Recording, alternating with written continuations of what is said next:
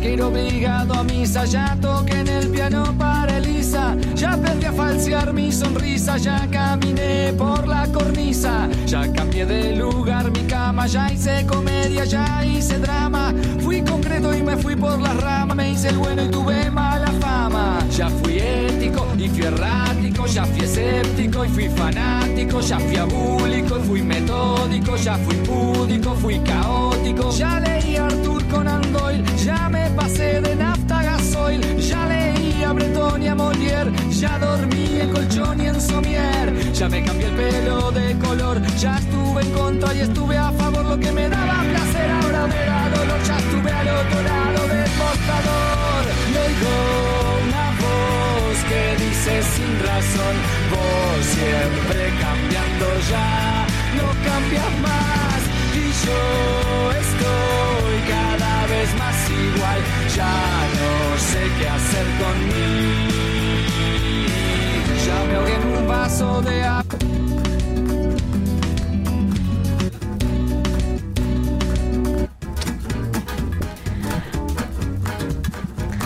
Hola. Hola, buenas noches. Estamos al aire. Eh, nuestros amigos Efraín y, y Ezequiel. Los escuchamos. Buenas, buenas, ¿cómo andan? Hola, ¿Cómo, les va? ¿Todo Bueno, bien? Tratando de salir, apar- a- además de, de, de toda esta cuestión técnica que tenemos que ir solucionando, eh, por lo menos eh, respetando la cuarentena, cada uno en su casa, así que vamos a hacer un programa hoy atendiendo a, a las restricciones. eh, lo vamos a hacer online con, con nuestros compañeros, cada uno en su casa. ¿Cómo les va? Muchísimas. Hola Noé, ¿cómo estamos? ¿Qué tal? ¿Cómo va todo por ahí? ¿Cómo andan? ¿Cómo andan? Saludamos a la, a la audiencia, che. Por ahí estamos tratando de coordinarnos y bueno, todo esto es como una nueva experiencia, ¿no? Eh, con un programón hoy porque tiene que ver un poco con esto que estamos tratando de, reflexionar o de lo que les estamos contando, cada uno desde nuestra casa. ¿Cuál es el tema que vamos a trabajar hoy, Exe? ¿Cómo venimos con eso? El tema que vamos a trabajar hoy tiene que ver con la cuestión un poquito de a qué renunciamos para preservar la salud. ¿Sí? ¿A qué, a qué cuestiones preser- eh, renunciamos para preservar la salud? ¿Sí? Esta, idea me parece que es un tema muy interesante para pensarlo. A mí me da que pensar en la cuestión de la libertad. No sé qué piensan ustedes, porque digo, está ahí tensionando con la cuestión de la libertad. Sí, a mí, a mí. Sí, me preocupa muchísimo que hemos negociado, o sea, todo lo que hemos dejado eh, de nuestro propio ser, de nuestros propios gustos, de nuestros propios proyectos para preservar la salud. Es decir, ¿qué, qué prioridad le estamos dando a salvar la vida? ¿sí? Eh, en nombre de la resignación a un montón de proyectos y, y cosas que hacemos cotidianamente que nos gustan hacer para, bueno, recluirnos en casa y empezar a buscar otras alternativas para poder vivir bien encerrados. Ahí, ahí como que aparece esa paradoja. Parece, bueno, se justifica que nosotros renunciemos a muchas de las cosas que nos constituyen como seres humanos para preservar nuestra salud. Buenísimo. Y creo que se pone en juego también varias cuestiones que tienen que ver con la libertad, con la cuestión de la relación con los demás. Esto de decir hasta qué punto puedo yo, digamos, eh, poner en juego el tema de la salud. Escuchándote me parece que también entra un poco eso en juego, ¿no? Las relaciones humanas, el tema del cuidado. Si ser libre es hacer lo que quiero yo, entonces, bueno, bueno, no, no acato ninguna norma y me voy. O todo lo contrario, vivo en el temor también Yo quiero, yo quiero hacer una, una intervención. Rosana, bienvenida, Chani. ¿Cómo Nos estamos Bienvenida. ¿Cómo están chicos? ¿Cómo están? Me encanta escucharlos y la verdad que hoy Gracias. es un placer eh, poder estar con ustedes acompañándolos en este programa que tienen. Y se me viene una pregunta. Vieron que yo los, los escucho a ustedes o escucho en general y, y siempre me quedo como pens- repensando cosas en la cabeza, ¿no? Me gustaría que tal vez a lo mejor me puedan ayudar ustedes en esta pregunta que se me viene, ¿no? En si podemos definir a la vida desde distintos lugares, porque definirla desde el punto de vista biológico eh, podríamos de- definirla como eh, la- vida eh, es cuando podemos respirar y podemos sostenernos por nosotros mismos, ¿no? Y ustedes están planteando otra cosa, me parece. La vida desde otra perspectiva, la vida desde las relaciones, la vida desde los proyectos, desde lo que hacemos o no hacemos. eh, creo que este gobierno lo que está tratando de, de sostener es la vida biológica. Y, y- Claro, y se está olvidando de la otra parte, ¿no? De todos Que- los otros aspectos. los otros aspectos que también conforman la vida. Bueno, yo te quiero agradecer, Sí. Chani, que estés hoy con nosotros, porque Chani hoy nos dio una mano para todo, para salir al aire y además quiso acompañarnos, así que bueno, estamos re agradecidos. Qué genial. Es un placer, aparte escucharla a ella, ah, Oh. es, es, lo, es lo mejor que te puede pasar en la vida. Muy bueno. No, no, che, no. me parece buenísimo lo que plantea Ro y por ahí le invitamos a la audiencia que se vayan comunicando. Nuestras vías de comunicación, ¿cuáles eran? Che, tenemos un WhatsApp, me parece, Sí, que nos, el, pu- nos pueden enviar ahí, ¿no? el teléfono es Sí. 0342 155 67 67 80. Recuerden que para mandar un WhatsApp tienen que sacarle el 15 antes. ¿sí? claro. Así que sería 0342 567 67 80. Ah, qué fácil es, ¿ves? Re Sí, fácil. te lo aprendes en, en un segundo. Bueno, a Sí, mí... yo pienso, me quedo pensando un poquito, no, lo que, en relación a lo que decía Ro recién. Y, y pienso algo, digo, eh, para, para la libertad, el presupuesto para la libertad es la vida biológica. O sea, no, podríamos, Ah, no sé, se claro. me ocurre, no, no, no sí, existe, sí, no existe libertad posible, no existe, no existen otras dimensiones humanas, podríamos decir si no existe la vida biológica, esto de, bueno, del ser acá que está como agitándose el, Claro. ser, el ser humano. Entonces, eh, bueno, está ahí, es la tensión, ¿no? Es esta tensión ahí en la, en la cual me parece que está, y no solamente el Estado argentino, sino que están envueltos todos los estados de todo el mundo, ¿no? ¿Qué, qué privilegian, qué priorizan? Claro, eso es un Si problema privilegian la cuestión de la... ¿Cómo? Es un problema mundial, digamos. Es un problema mundial, me parece. Y digo, ahí esa tensión entre qué privilegian. Privilegian las libertades individuales, privilegian la salud. Entonces, si privilegian la salud, eh, justamente, bueno, va en desmedro las libertades individuales y viceversa. Entonces, me parece que es un tema ahí como interesante para, para pensarlo, ¿no? Qué Yo la verdad que no tengo, no tengo como la respuesta así tan tan Qué difícil, claro, qué difícil encontrar el que muy equilibrio. complejo. Exacto. Sí, Muy, muy Sí, sí, sí. difícil. Debe ser eh, terrible tener que estar tomando eh, ciertas decisiones, ¿no? Sí, Yo tengo una lectura personal eh, con el tema, bueno, hay varias cosas hay que definir, podemos después pedirle ayuda a Roy, que es la especialista en las ciencias biológicas, definir pandemia, definir varias cosas que por ahí nos podrían ayudar, pero estoy pensando en, en qué, se, qué, qué se pone en juego, qué es lo que está más en tensión en, en este tiempo, ¿no? Eh, porque se brotan un montón de cosas, pero en el trasfondo, que es? ¿Es una cuestión simplemente individual? Yo me pregunto a nivel social, dentro de lo que se estaba diciendo, y me da la sensación que hay mucho de eso, porque como que me violentan mi libertad, son mi libertad, pero desde una perspectiva como muy individualista, pienso yo el análisis que hago, Mira, con ciertos matices para seguir pensando. biológicamente en el mundo natural, eh, por lo menos de- dentro de lo que uno estudia, eh, prevalecen aquellas eh, poblaciones en donde en realidad se, tra- se trabaja de forma cooperativa. O sea, si vos eh, querés ser individual y pensar solamente en tu libertad y en lo que estás perdiendo vos, bueno, ahí, eh, digamos, eh, se, se perdería, digamos, la, la especie. O, o- o tiene menos probabilidades de, de supervivencia. De sobrevivir, Sino aquellas que, sean eh, colaborativas, en donde cada una ponga un poco de sí misma, que creo que es lo que se está planteando a nivel mundial, que entre todos, perdiendo un poco esas libertades, podamos tener este, un futuro, podamos tener eh, un, un mañana este, con mejores condiciones de vida eh, sanitarias, sociales y de todo tipo, porque esto va a generar un cambio muy grande a nivel mundial. Estoy muy de la acuerdo. Para la varieté les voy a compartir algo de un especialista eh, que traje así como para compartir, creo que nos va a ayudar y tiene que ver un poco con lo que Ro está tirando ahí de las cuestiones colaborativas. ¿eh? Bien, eh, yo rescato mucho lo que ¿vos dice decir algo? Sí. No, que rescato mucho lo que vos decís respecto a la vida. Digamos, Ah, no puedo pensar sí en libertad, no puedo, Bueno. no digo, no puedo yo realizar cualquiera de las acciones o proyectos que tenga en mi vida si mi vida en sí está en juego, digamos. Entonces, en ese sentido, la prioridad parece justificar el medio. ¿Se entiende? O sea, la finalidad es que podamos preservar nuestra salud. Entonces, todos los medios terminan siendo lícitos. No sé Bueno, si todos. pensemos, por ejemplo, en esta. Ah, bueno, es una las- pregunta, ¿eh? adquisiciones- Claro. No, digo, pensemos en todas las adquisiciones morales que han tenido, por ejemplo, la legítima defensa y todo eso. cuánto, cuánto se ha pensado en torno a eso, ¿no?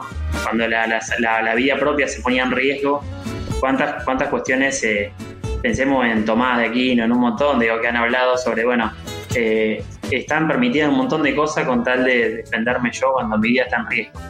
Que bueno, acá la vida como que está en riesgo, entonces, ¿qué, qué hacemos? Pues Igual hay, bueno, sí, hay, muchas posturas que dicen que en realidad no estamos tan en riesgo, de esta teoría conspirativa, eh, de la cual se habla Ahí, el tema no es ahí, es cuando te toca de cerca ver la situación, y que en este momento, por ejemplo, la estoy viviendo con no directamente de un familiar, pero sí de personas cercanas que están afectadas o que han muerto en este, en este contexto. Mucho para, para pensar ahí, porque es verdad lo que decís, ¿no? Se, se ponen en juego un montón de cosas eh, que puede ser un invento, que puede ser una fábula, que puede, ¿no? Hay un montón de teorías. Esto de la conspirativa anda dando mucho vuelta, inclusive en famosos y demás que, tienen como llegada a, las poblaciones o a la gente, o tirada masiva en relación con la gente. Qué peligroso, ¿no? Tirar esa claro, es complejo eso, tal cual, tal cual. Es muy jugado, es muy jugado, jugarte con que es así. Por eso a mí también me da miedo opinar demasiado sobre estas cosas cuando estamos hablando de muertes, de realmente, realmente está ocurriendo y eso lo estamos viendo muy cercanamente acá, acá nomás, ¿no? Con conocidos y, que además les agarra fuerte también, y, internados, o sea, está colapsado el sistema sanitario. O sea, hay, hay, hay una realidad, hay una realidad que atender. Pero bueno, me termino preguntando a, todo lo que estamos renunciando. Esa es mi pregunta y que como bien eh, está dirigido el programa a preguntas, o sea, acá no, como dice Exe, no tengo respuestas, sino la verdad que la idea no es ofrecer respuestas, sino debatir, plantearlo, poder hablarlo y, y bueno, después cada uno seguirá su... Se me viene una pregunta. Dale. ¿Está mal renunciar a algo en pos de algo que es mejor o que nos beneficiaría? A mí me parece muy interesante eso que planteas porque digo, como que el, el, término renuncia ya es como que nos suena mal. Fuerte. Decir, oh, hay que renunciar, como que pareciera como que uno lo quiere todo y todo, todo ya eh, muy sin privación, de nada. Quiero estar en la calle tomándome una cerveza en este momento. Ay, sí, yo también. Pero ni hablar, ni hablar. es el planteo de, los, de, mucha gente. Pero creo que ah, e, este tema acá es, es espinoso, ¿no? Porque, insisto, se ponen en juego un montón de cosas. La cuestión económica que decían ustedes hoy, esto de, tener ganas de ir a, tomar algo, pero bueno, realmente en teoría no se puede. Eh, pero bueno, el, orden de prioridades, ¿cuáles serían las prioridades? Hay varias preguntas ahí en relación a que están planteando. ¿Qué priorizamos? ¿Quedamos en casa? Eh, bueno, ¿A costa de qué? ¿No? Me parece que hay varias cuestiones ahí. Están echadas las preguntas, vamos a escuchar un poco de música. y después las preguntas. Sí, sí, sí, ahí están todas, todas, las preguntas sobre la mesa. Bueno, vamos a un poco de música y después seguimos con más yendo al otro lado. Excelente. Buenísimo. Qué lindo.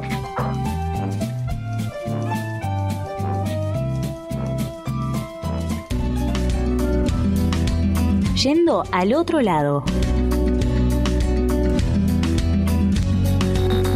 Un programa filosófico para habilitar todas las preguntas.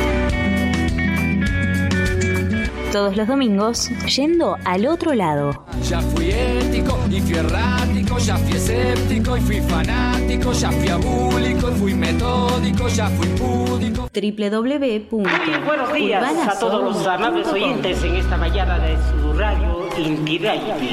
Ayayachu kaliyachu wala kayachu mereya kasi kichis. Kay kuskolakta pika yatata kawalakta kuna piu yarimani kuna wai kuna panay kuna. Kuna ka ayinta que guaira kuna chayamuka kay Puerto Rico nación manta pacha. Paikuna mi calle 13 y las patas vemos taquita pomanchis chaita que mi Latinoamérica uyari kusanchis Cancunapa.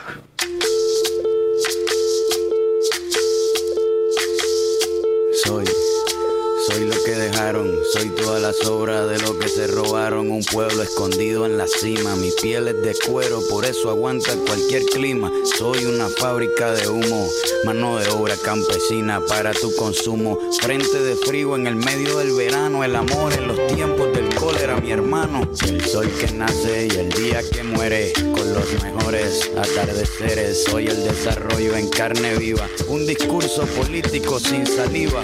Las caras más que he conocido. Soy la fotografía de un desaparecido, la sangre dentro de tus venas. Soy un pedazo de tierra que vale la pena una canasta con frijoles. Soy Maradona contra Inglaterra, anotándote dos goles. Soy lo que sostiene mi bandera, la espina dorsal del planeta en mis cordilleras. Soy lo que me enseñó mi padre, el que no quiere a su patria, no quiere a su madre. Soy América Latina, un pueblo sin pierna, pero que camina. Oye, Tú no puedes comprar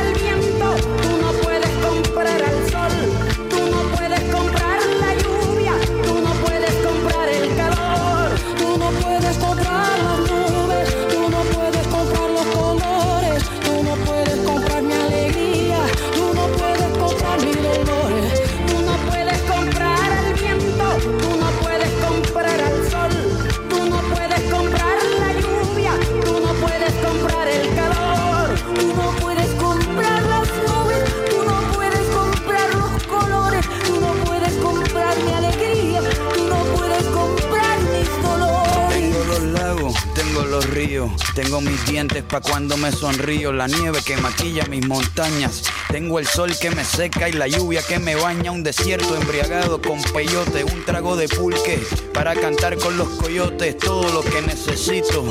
Tengo a mis pulmones respirando azul clarito, la altura que sofoca.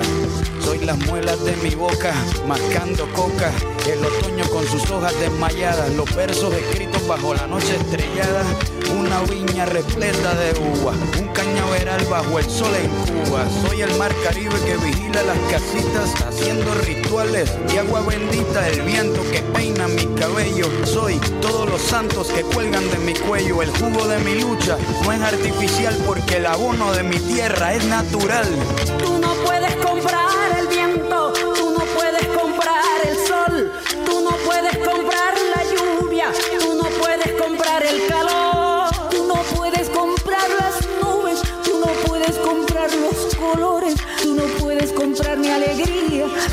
puedes comprar mis dolores.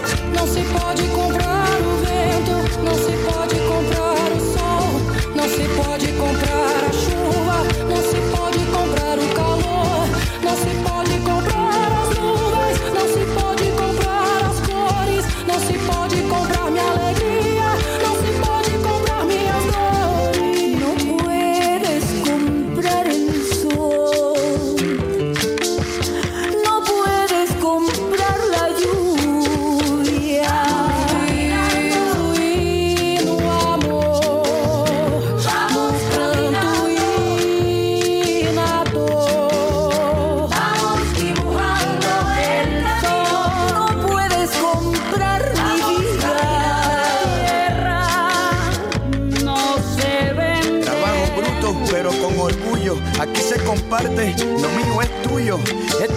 no se ahoga con marullo. Y si se derrumba, yo lo reconstruyo. Tampoco pestañeo cuando te miro para que te recuerdes de mi apellido. La operación Cóndor invadiendo mi nido. Perdono, pero nunca olvido. Oye. Vamos caminando, aquí se respira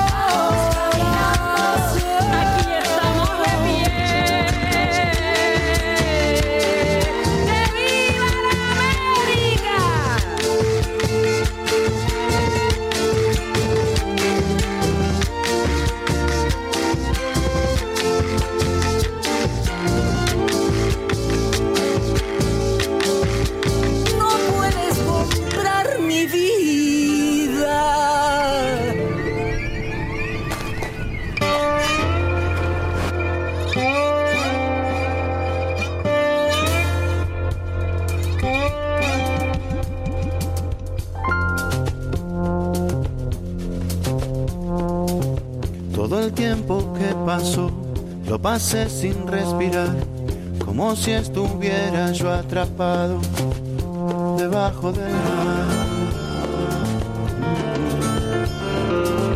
Pero igual pude pensar la vida valorar, juntando tanta valentía acá debajo del mar.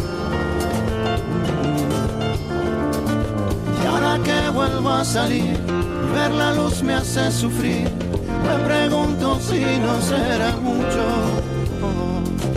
No, eso no es nada, amigo. Esto es pequeño comparado al despertar que va a venir.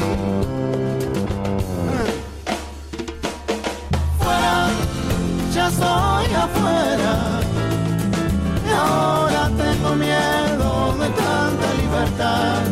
Todo ese cielo azul tanta verdad me ha dejado quieto y al fin puedo llorar.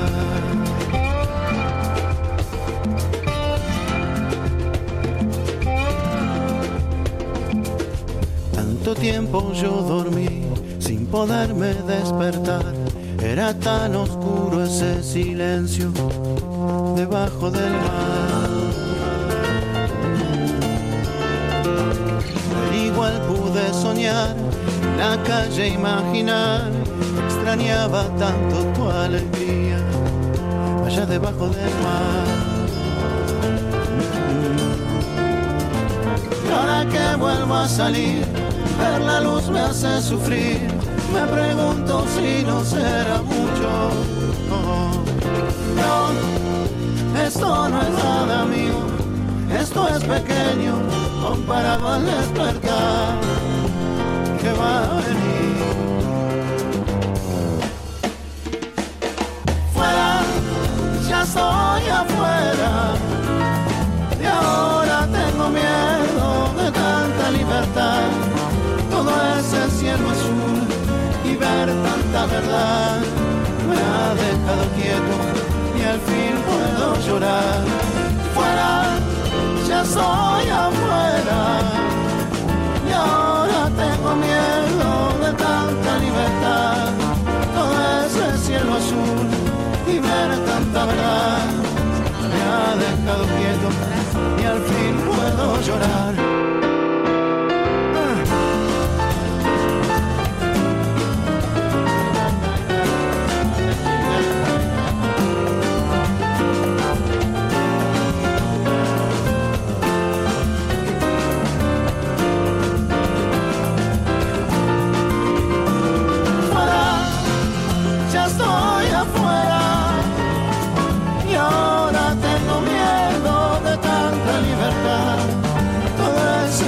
Ese cielo azul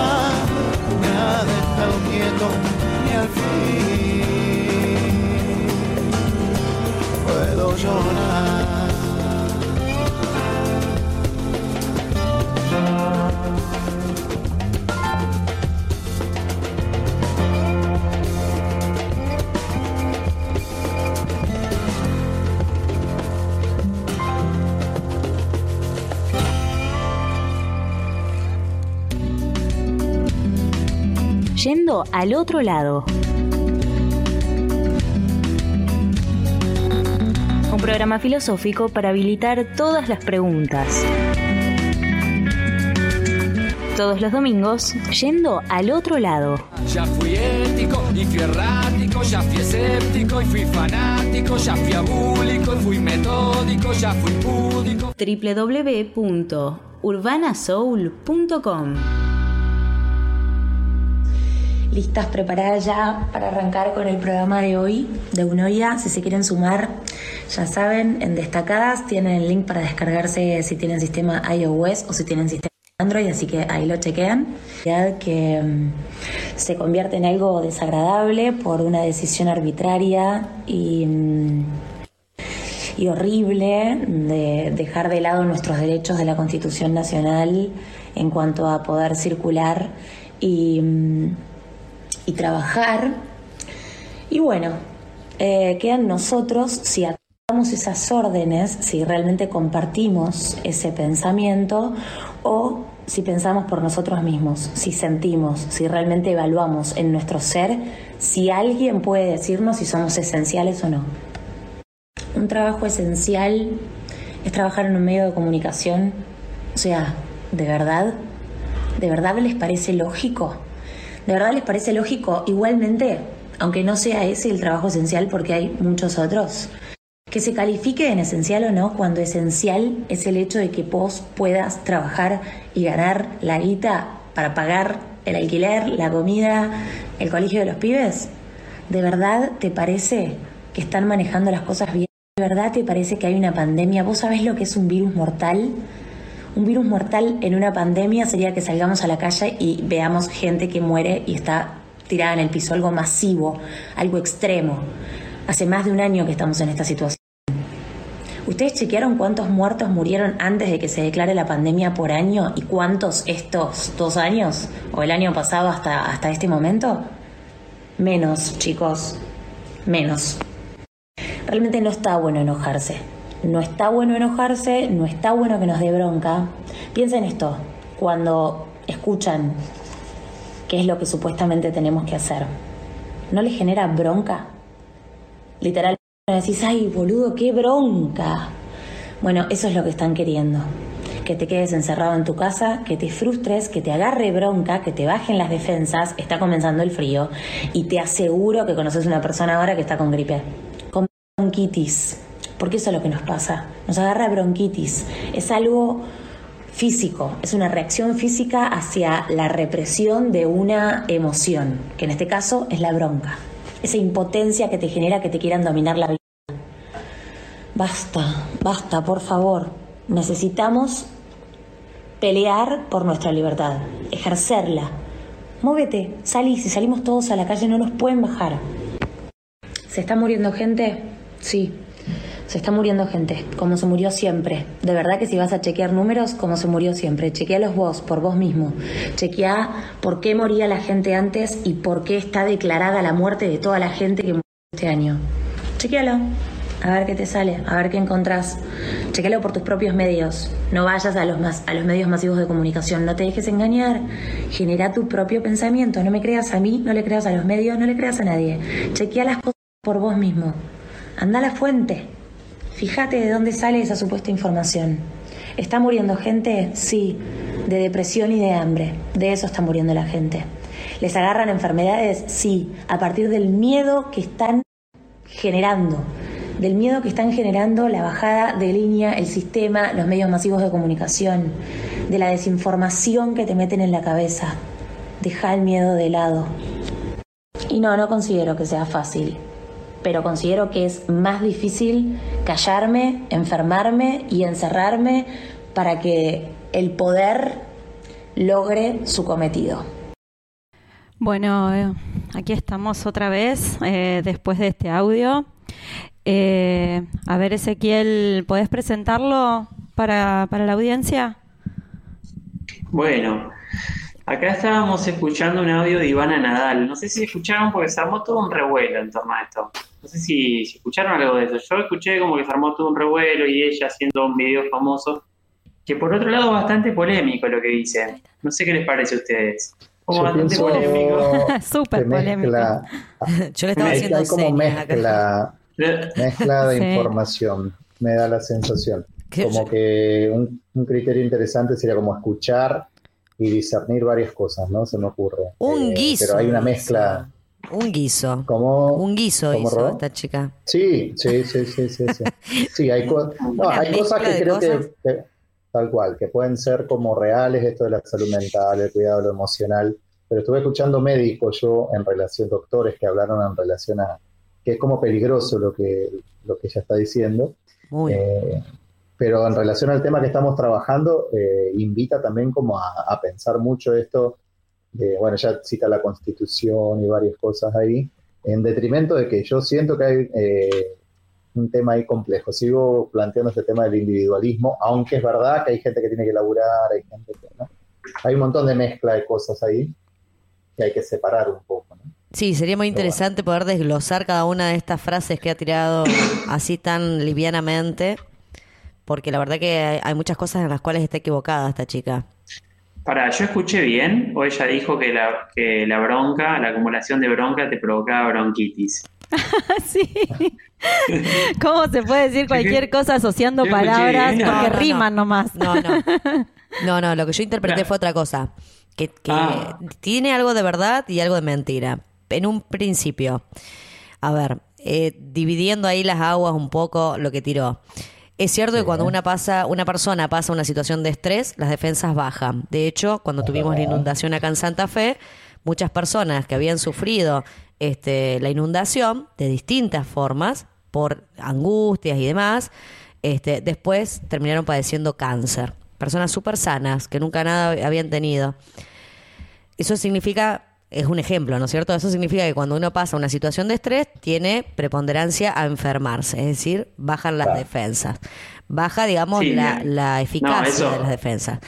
Pero, Sí, ni hablar eso, ni hablar. Ni La- hablar, lo- además de, de la conexión que tenemos entre nuestras emociones exacto. y, y podríamos decir, y, y nuestro ser corporal, porque estamos a través, bueno, somos una unidad, podríamos decir antropológicamente. En este sentido, bueno, lo que nos atraviesa también lo expresamos por el cuerpo. Exacto. Sí, sí, sí, sí, Lo otro, lo otro que tiró es que este, en esta época, en invierno, la enfermedad más habitual es la bronquitis. La- el dolor de garganta, la bronquitis, las neumonías. Y es cierto, todos los años se muere gente, eh, digamos, o se ese enferma gravemente claro. por ese tipo de patología. O sea, mezcló todo, básicamente. claro, Sí, una ensalada de todo lo que ella tiene ganas de vivir, que eso es un poco lo que estábamos planteando hoy, el hecho de cuántas cosas estamos ahora resignando y cuánto nos duele esa resignación y por eso me parece que salimos a, a decir cualquier cosa, porque de hecho eh, esta chica termina diciendo salgamos todos a la calle, vamos, no nos pueden parar. A ver, pero ¿cuál es, cuál es el reclamo en el fondo?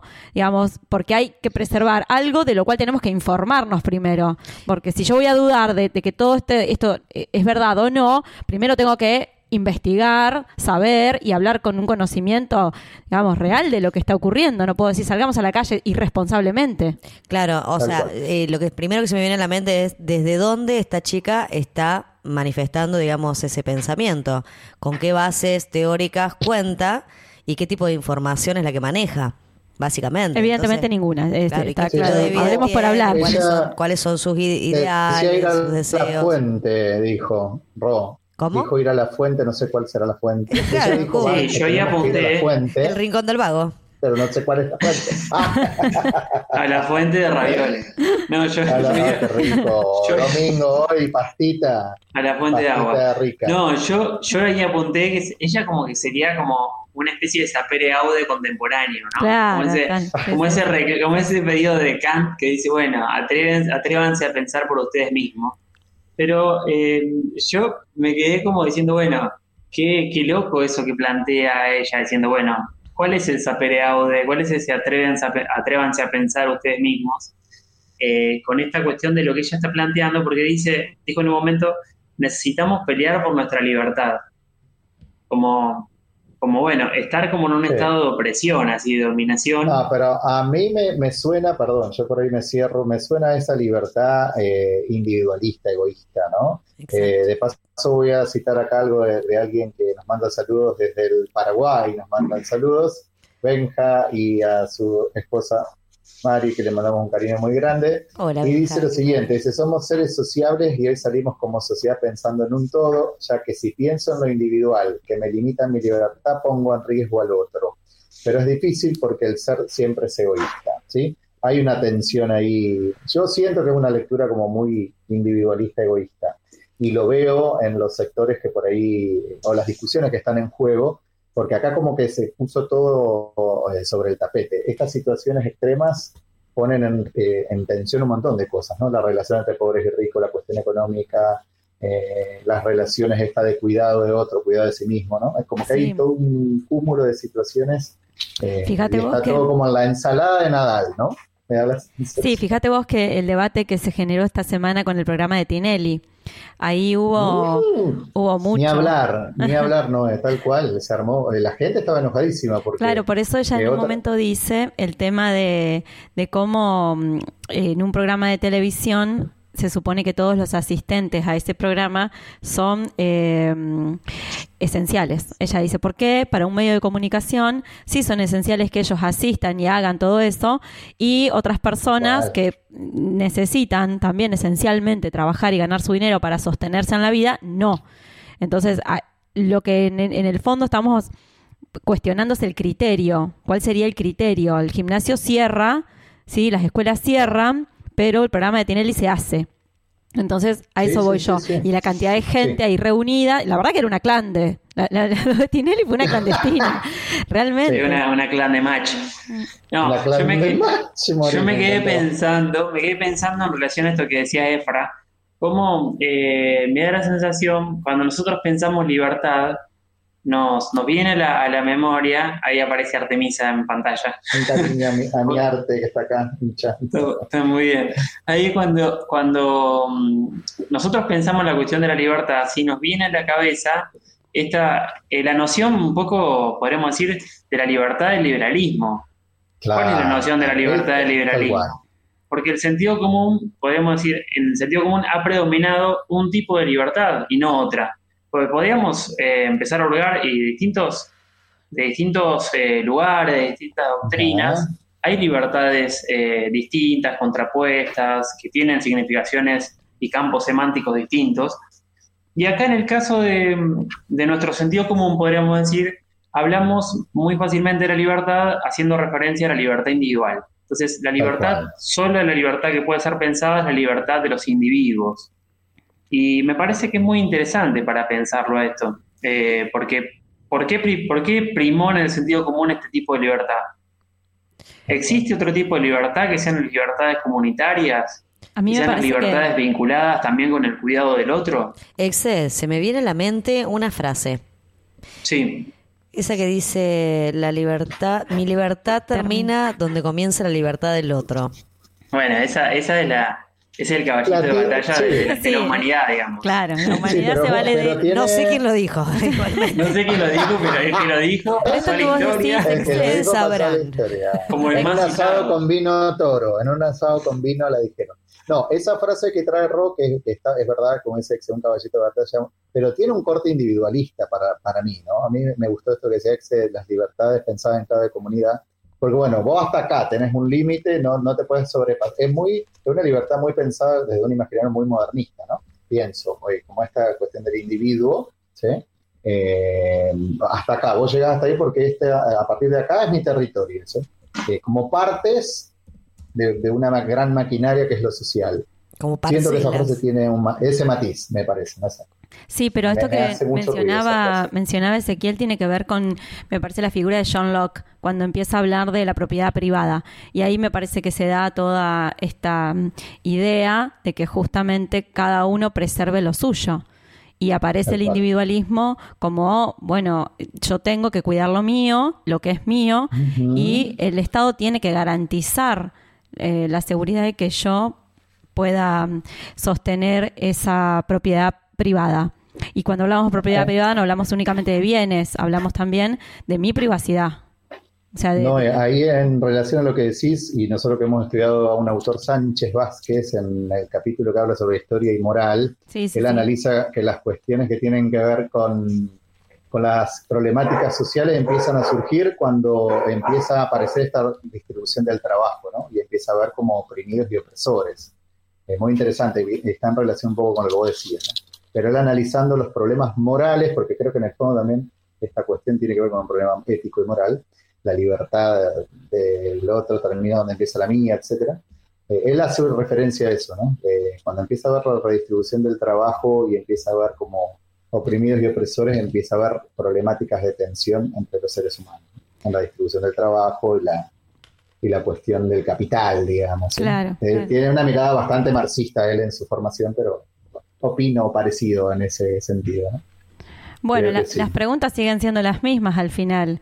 Digamos, eh, la, la libertad habría que definirla, porque si la libertad Tal es cual. esto, esto que dice Chani, eh, lo que hago, pero hasta un límite porque puedo afectar a otros, o la libertad es una conciencia de mis propios actos que yo realizo responsablemente, en lo- con lo Che, cual corro un riesgo también.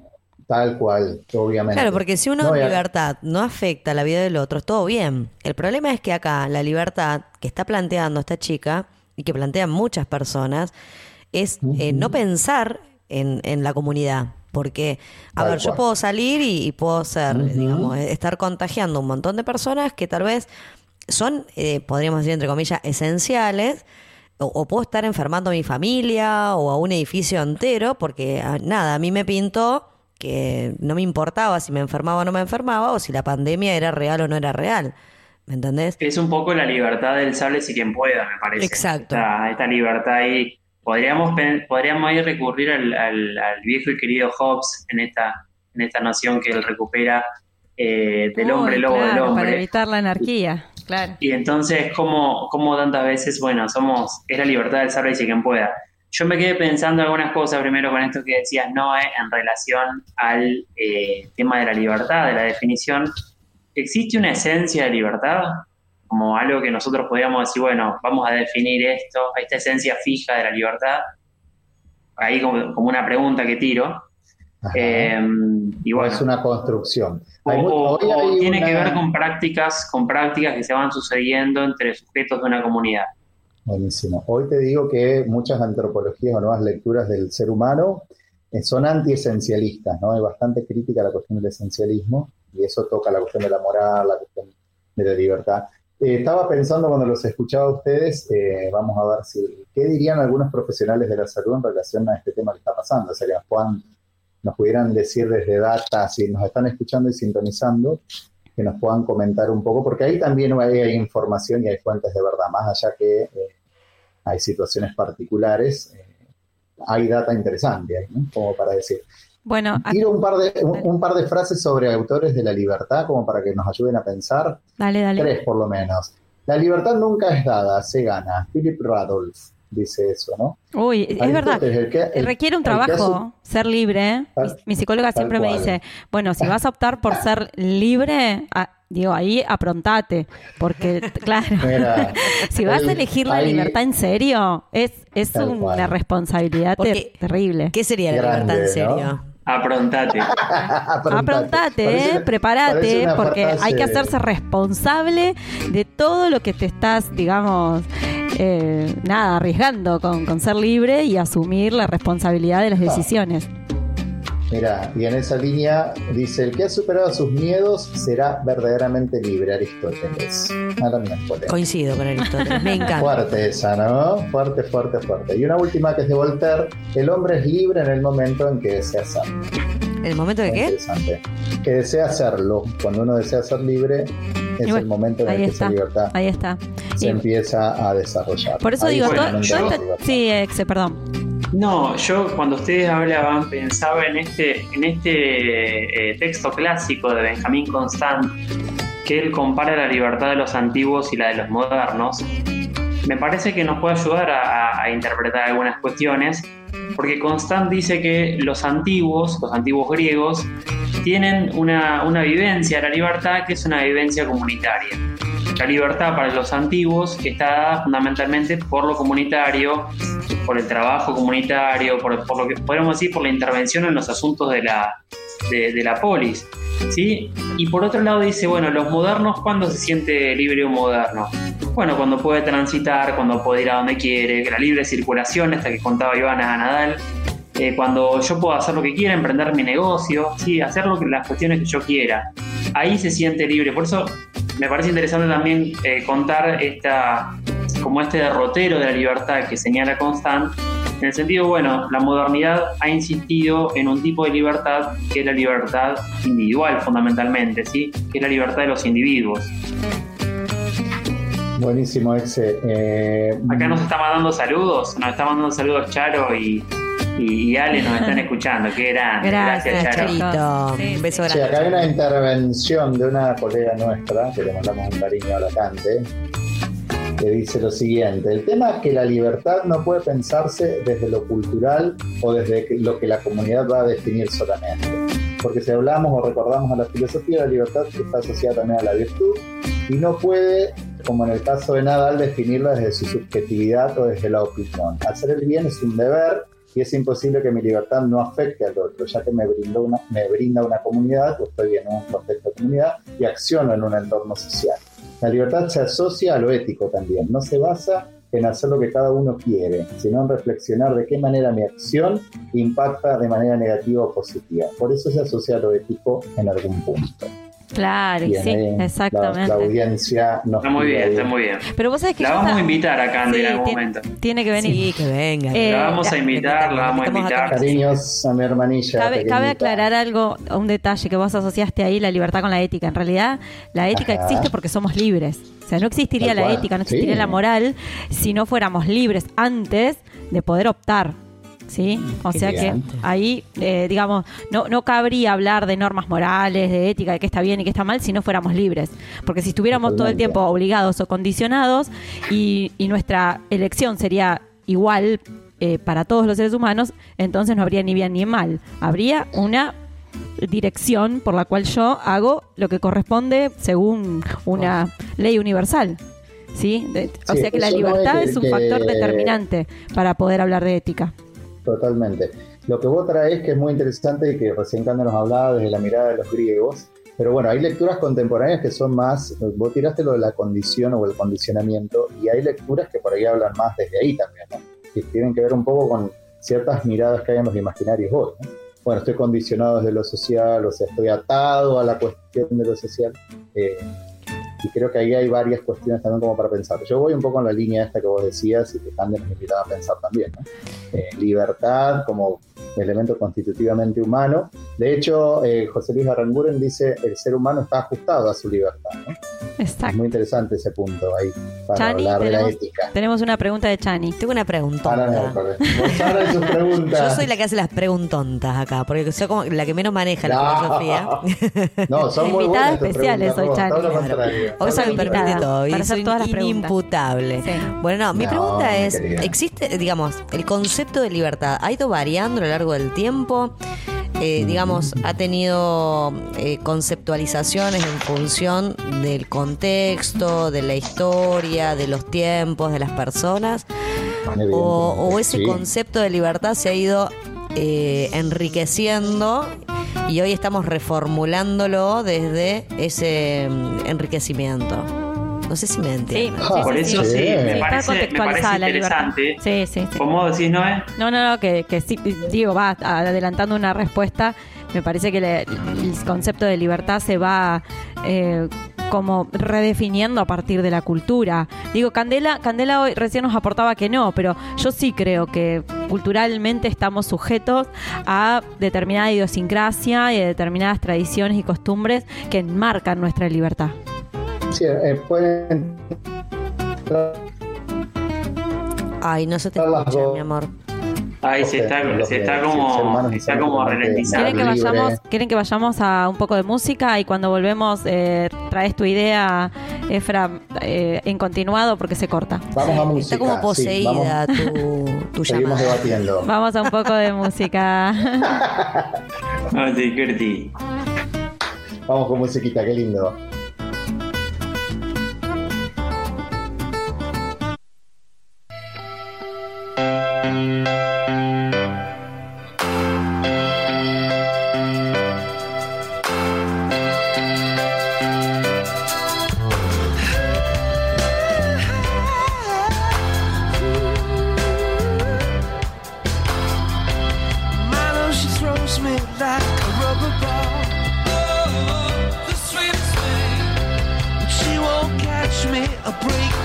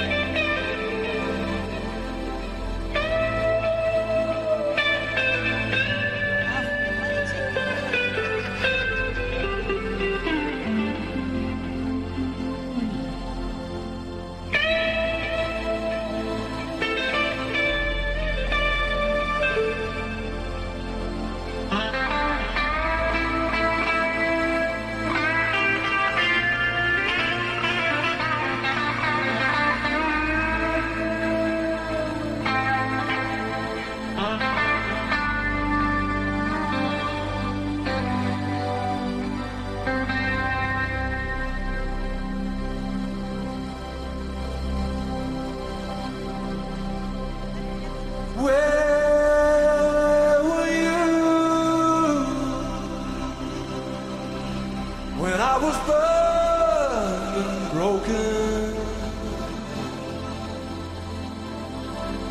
While the days slip by from my window watching,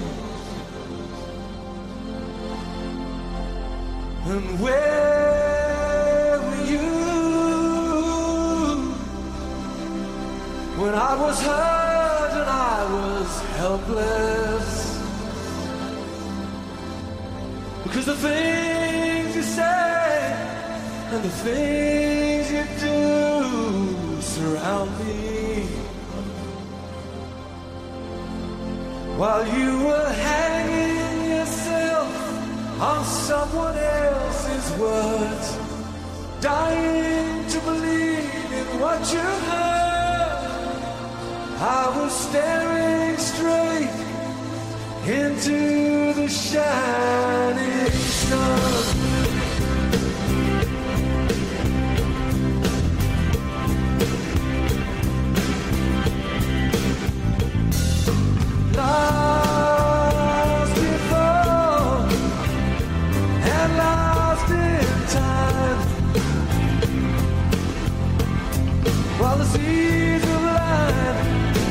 Seeds of change were planted outside the rain fell dark and slow while I pondered on this dangerous but irresistible pastime.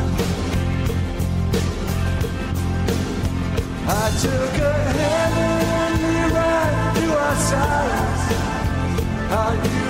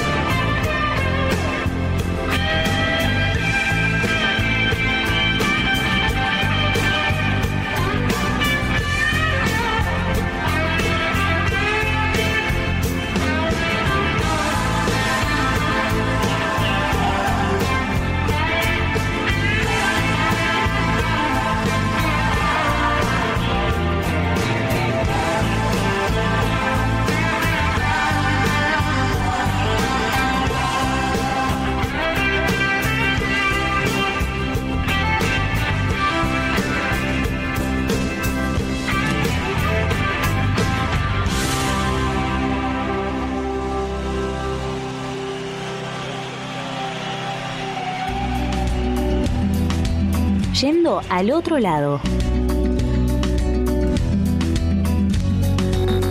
Un programa filosófico para habilitar todas las preguntas. Todos los domingos, yendo al otro lado. Ya fui ético y fui errático, ya fui escéptico y fui fanático, ya fui abúlico y fui metódico, ya fui púdico. www.urbanasoul.com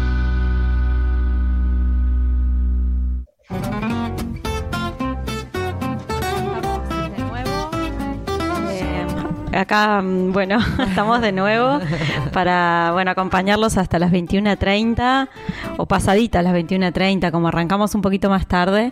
eh, bueno, ojalá la audiencia nos acompañe. Tenemos un montón de mensajes, se ve que el tema de la libertad es un tema candente, un tema... Podemos ir hasta las 0 horas hoy. Bueno, dale, dale.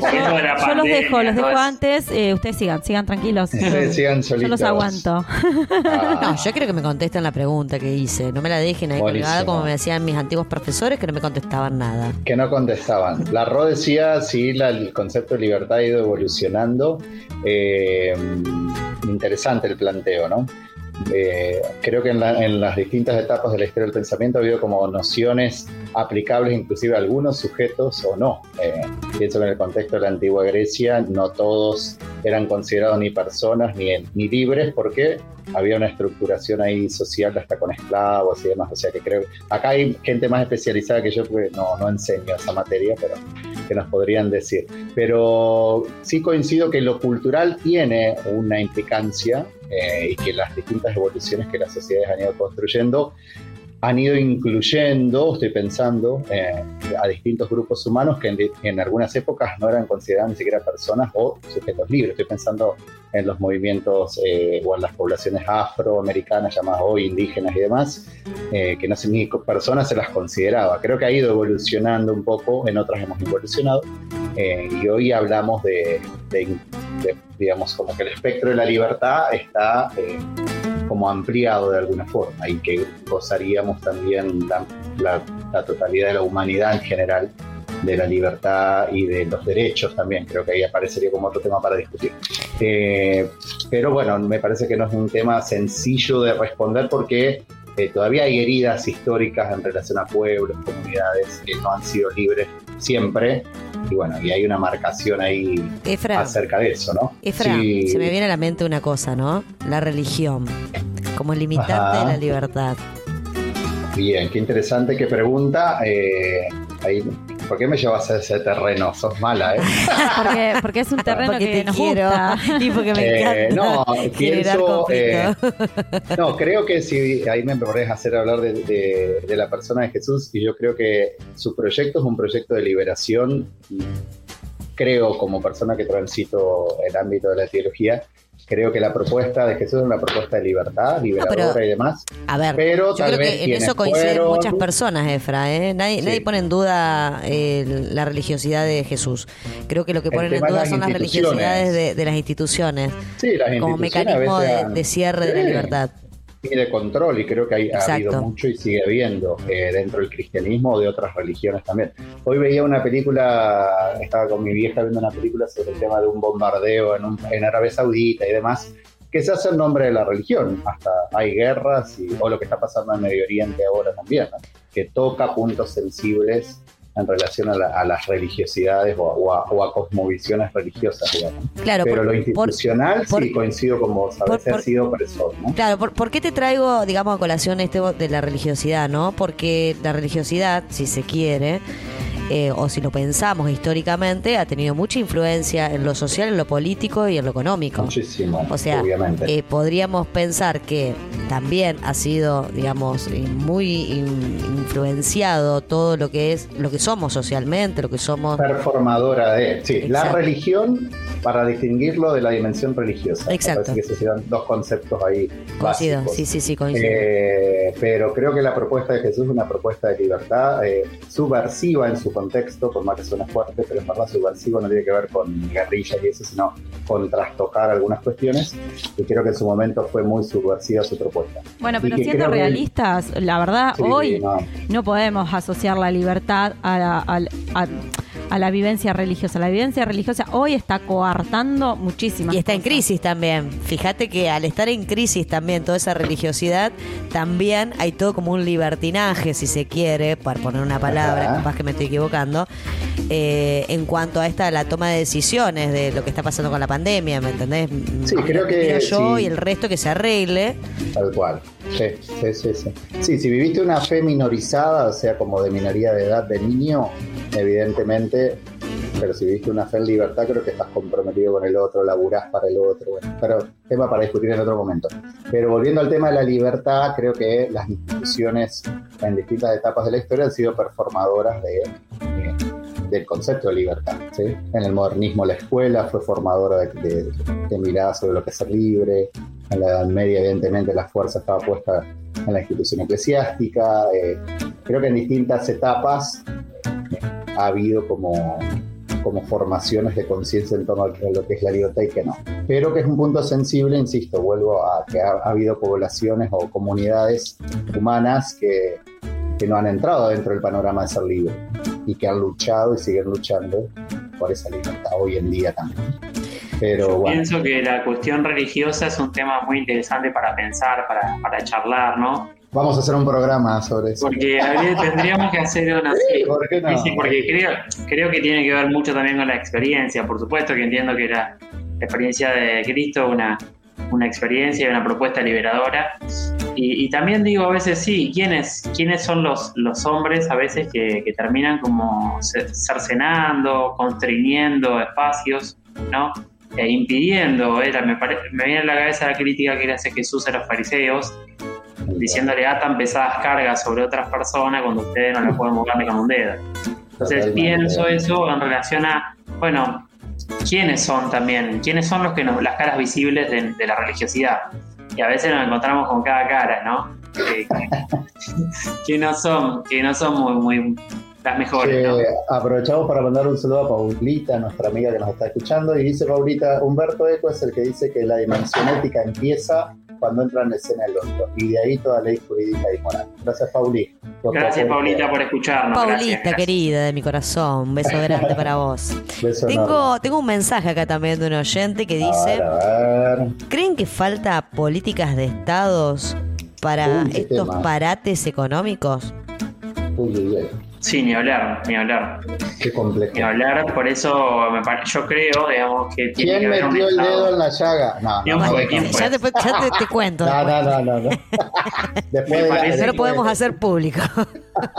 No, Un me parece que, que sí, yo creo que yo creo que el Estado tiene que estar presente. El Estado, tiene que haber un Estado presente, sí o sí, en todos estos espacios. Ahí hay algo eh, con lo que estoy de acuerdo y en parte no, pero no, no es que no en sí, sino en cierto porcentaje interesante. Eh, nosotros hemos estudiado mucho en la escuela abierta a una autora que se llama Flavia Terici, pobre hasta acá, una pedagoga, pero esta mina dice algo interesante, habla de que las cuestiones políticas no simplemente tienen que ver con el Estado garante de, sino que nosotros también estamos metidos en, esas prácticas políticas y, y somos parte de la dimensión de lo político. Tenemos una, una cuestión ahí, eh, yo creo que se han hecho cosas, ¿eh? Por ahí podemos estar o no de acuerdo, pero ha habido, hay, hay campañas, hay cosas que están haciendo. El tema que ahí, me, eh, muy buena y muy, muy atinada la pregunta de la persona que la mandó, la verdad que creo que, que- que vale la pena, pero es controvertido porque todo lo que está pasando a nivel social hizo explotar un montón de cosas, como decía hoy, ¿no? Eh, y nos hace pensar también, inclusive, de qué lado estás, como decía Matías Martín. ¿no? ¿De qué lado estás, chabón? O sea, Matías Martín. eh, Matías Martín eh, decía, pero eh, creo que Ah, un filósofo. Bien, bien Ah, ahí bueno. citar este pelotudo. Matías Martín. Digo, ¿qué estamos No, pensando en. Ricky ¿Cómo Martin. llegamos Me a me a al audio de esta boluda y, y a este boludo otra vez. Digo, ¿qué estamos No. haciendo, chicos? A ver, ubiquémonos No, no, no. en tiempo y espacio. Eh, Volvamos a Sherlock, por favor. Dejemos de hablar de Matías Martín. No, Me- digo que. No, Matías estás Martín. desestabilizando. Estrategia, ¿De qué estás hablando? No, che, la, la filosofía popular. No, digo que eh, el gran problema. Argentina está atravesada por, históricamente por, por estas miradas como de grieta.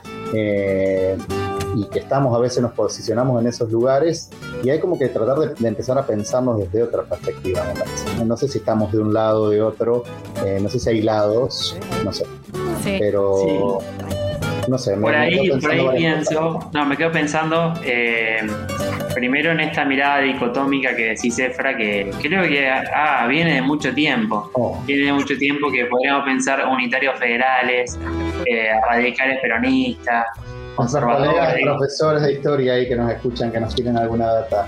Bueno, no, digo, de mucho tiempo podríamos, podríamos pensar. Bueno, Alexis se dedicó mucho a política, así que lo escucho a él. Creo. No, creo, creo que eh, yo lo que digo del Estado presente y, y- y pienso puntualmente en el caso de Brasil, en la gestión de la pandemia, Ah, eh, con por nuestro, favor, nuestro amigo Bolsonaro y, y en el caso de, de Estados Unidos, ¿no? ¿Cómo han gestionado la pandemia en este contexto?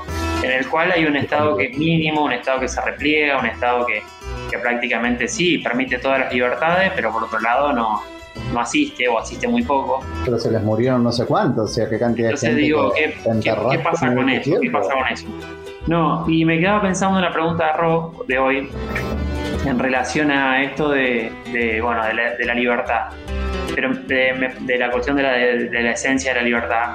Y me parece que, que implicaría a veces una lectura como transhistórica de, la libertad.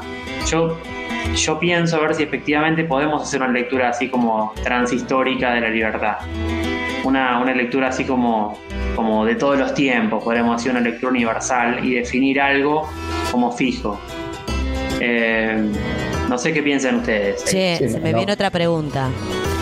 Mira, Ojo, pregunta- Rosana. Ojo con Rosana con las preguntas. Sigo con las preguntantas. Este, Demoledoras tus No, no, no. preguntas. Se me viene a la mente esto de si la libertad es equitativa para todas las personas, si es lo mismo la libertad para el hombre que para la mujer. Y en eso creo que van a coincidir conmigo en que ha ido variando a lo largo del tiempo. Sí, de mujeres, de comunidades, hoy decía yo, comunidades étnicas. Digamos como que está sesgada, eh, digamos, el- el- la, la mirada de lo que es la libertad para uno y para otros. E incluso En teoría hay una, hay una Declaración Universal de Derechos Humanos que debería hablar del respeto y, de la- y del garantizar la libertad y a todas las personas, ¿no? De- Del dicho al hecho de un largo trecho, perdón con las frases eh, del, de cajón. Del- o las frases de- para vecino. Las frases de la abuela, decía un formador que tuve. Si Benja me estás escuchando, acordate las frases de la abuela. Teníamos un formador que nos decía una frase interesante. Eh, pero en la realidad, ¿qué, qué ha ocurrido y qué ocurre? O sea, ¿qué es lo que está pasando hoy? ¿no? Con ese Acá nos manda, acá perdón, nos manda un mensaje Lucía de Coronda. Lucy, eh, te queremos.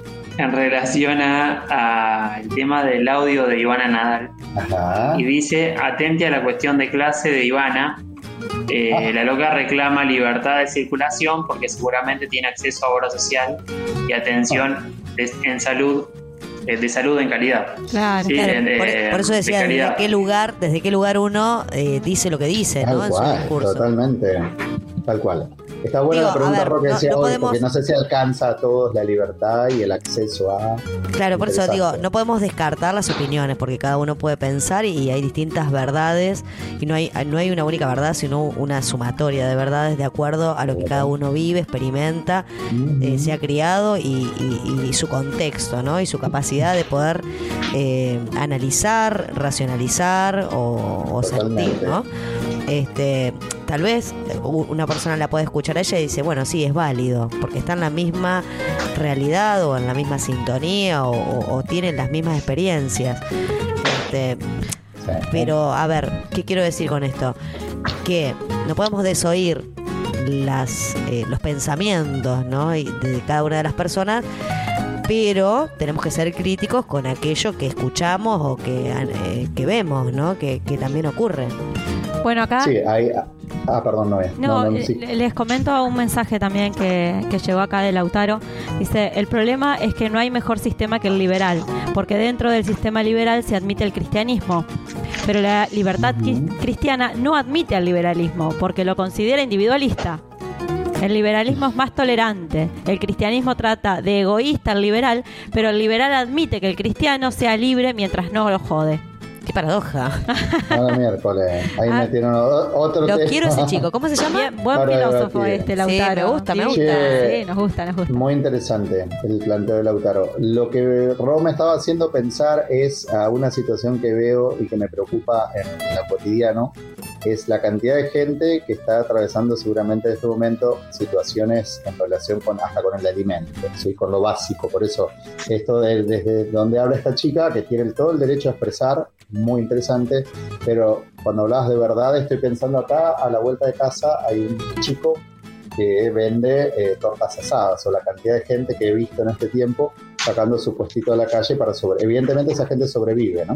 Exacto. Eh, me parece que realidad. como invitarnos tal cual y que vale la pena eh, También escuchar. este tema, ¿no? Tal, esas otras verdades, eh, porciones de verdad fuertes, profundas y que nos cuestionan sobremanera. Mira, yo, creo que, perdón, ¿no? Dale, dale. Yo creo que lo rico eh, de todo esto es poder este, escuchar todas las realidades, porque si uno se queda con una sola realidad, creo que está totalmente empobrecido.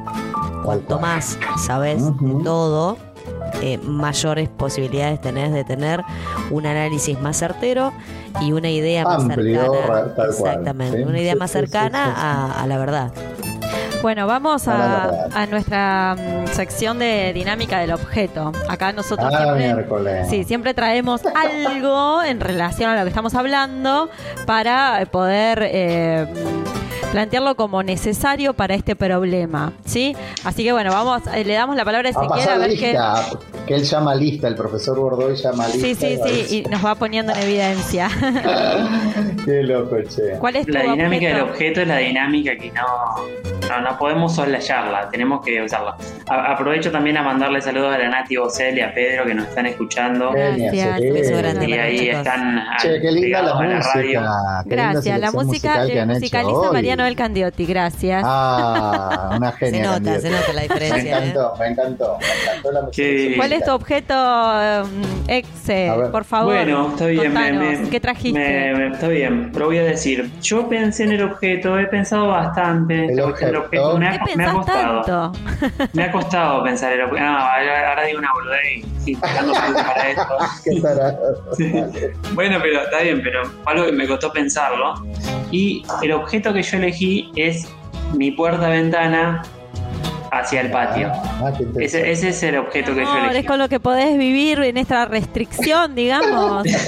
O sea, el, objeto porque- tiene que ver con. A ver, el tema que, que estamos hablando es eh, justamente el tema de la libertad. Es decir, que nosotros estamos resignando eh, para poder preservar nuestra salud. Entonces, estamos pensando objetos que tienen que ver con esa resignación que tenemos de muchas cosas y de qué nos estamos agarrando. Nos estamos agarrando de la ventana. Para sobrevivir. Hay gente, viste, que Ah, tiene una no. ventana en el piso 12 y uno dice, ¡guau! Es fabuloso. O en una quinta, están viviendo, no sé, en Rincón y tienen un paisaje divino. Ahora, los que tenemos otra pared enfrente, abrimos la ventana y tenemos una pared sucia, Está fea. el cerco verde, mi amor. Ponete un cerco verde. Cerco Un jardín verde, vertical. Ay, ay, ay, ay. No, me quedo pensando en este, en este, esta posibilidad que uno tiene, ¿no? De, de estar vinculado con la naturaleza y cómo expresa, cómo expresa también esta, este sentimiento de libertad, ¿no? Cuando en este contexto de confinamiento me parece que es necesario poder vincularnos con la naturaleza o con lo que tengamos, con una ventana que dé para la calle, o con algo poder vincularnos, ¿no? Porque el encierro, bueno, ahí eh, Ro va a explicar muy bien ese tema del sol y la importancia del sol en nuestra salud, pero me parece que es interesante también pensarlo que, que nos ayuda como a, a sobrellevar eh, el encierro, ¿sí? Yo bueno, que- yo pienso por ahí, pensemos la gente privada de la libertad y, y- y muchas veces hacinada y muchas veces, eh, bueno, amontonada y con todo, con condiciones que son muy malas, muy indignas para, la- para el ser humano. Eh, bueno, ¿qué, qué producto sale de ahí? ¿sí? Y, y pienso también en nuestro confinamiento, nuestro confinamiento, cómo podemos hacerlo también de la mejor manera posible, la manera más saludable. Y pienso en esta, en esta posibilidad de vincularnos con la naturaleza. Bien. Eh, Ahí, está, ahí está mi objeto.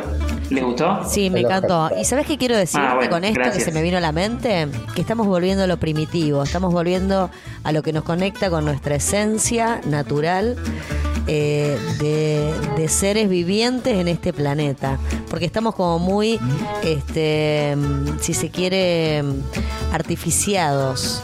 No sé si existe. Che, Ro. ¿te acordás el año pasado cuando fueron estos eh, confinamientos así como obligatorios de fase 1? Sí. Que decían como que la naturaleza había vuelto a respirar. Eso me Totalmente. impactó mucho. Totalmente. Qué loco, ¿no? Como que los animales empezaron a andar de nuevo, como que no había, los peces volvieron a, a Tuvo un nuevo impulso, volvió a su, estado, eso, ¿no? a su estado originario. Si ¿Eso quiere. es cierto fue un consuelo? Fue un No, fue consuelo. cierto, Fue fue cierto. cierto. Fue no era un cierto, consuelo de sí. che, estamos todos encerrados, algo bueno tiene que haber y es que la naturaleza revivió. Sí, pero sin duda, Sí, sin duda. El hombre, el hombre lamentablemente tiene un poder aplastante sobre todo lo que toca. Eh, y se cree dueño de, de todo lo que toca, ¿entendés? Y no, no cuida, no. Bueno, no se de hace hecho esta pandemia Bueno, es un tiene que ver un aprendizaje poco, también, ¿no? de hecho esta pandemia, más allá de lo ético, también tiene que ver con cuestiones de ciencia y de, de manoseo, digo yo, de, de este poder que tiene el ser humano en sus manos, para lo que la redundancia, eh, y, que, que está haciendo desmanes, digamos. Totalmente. Es consecuencia de nuestro accionar. A ¿verdad? ver, Esta todo esto está en libros, Efra, todo esto está en libros, está estudiado, hay miles de publicaciones.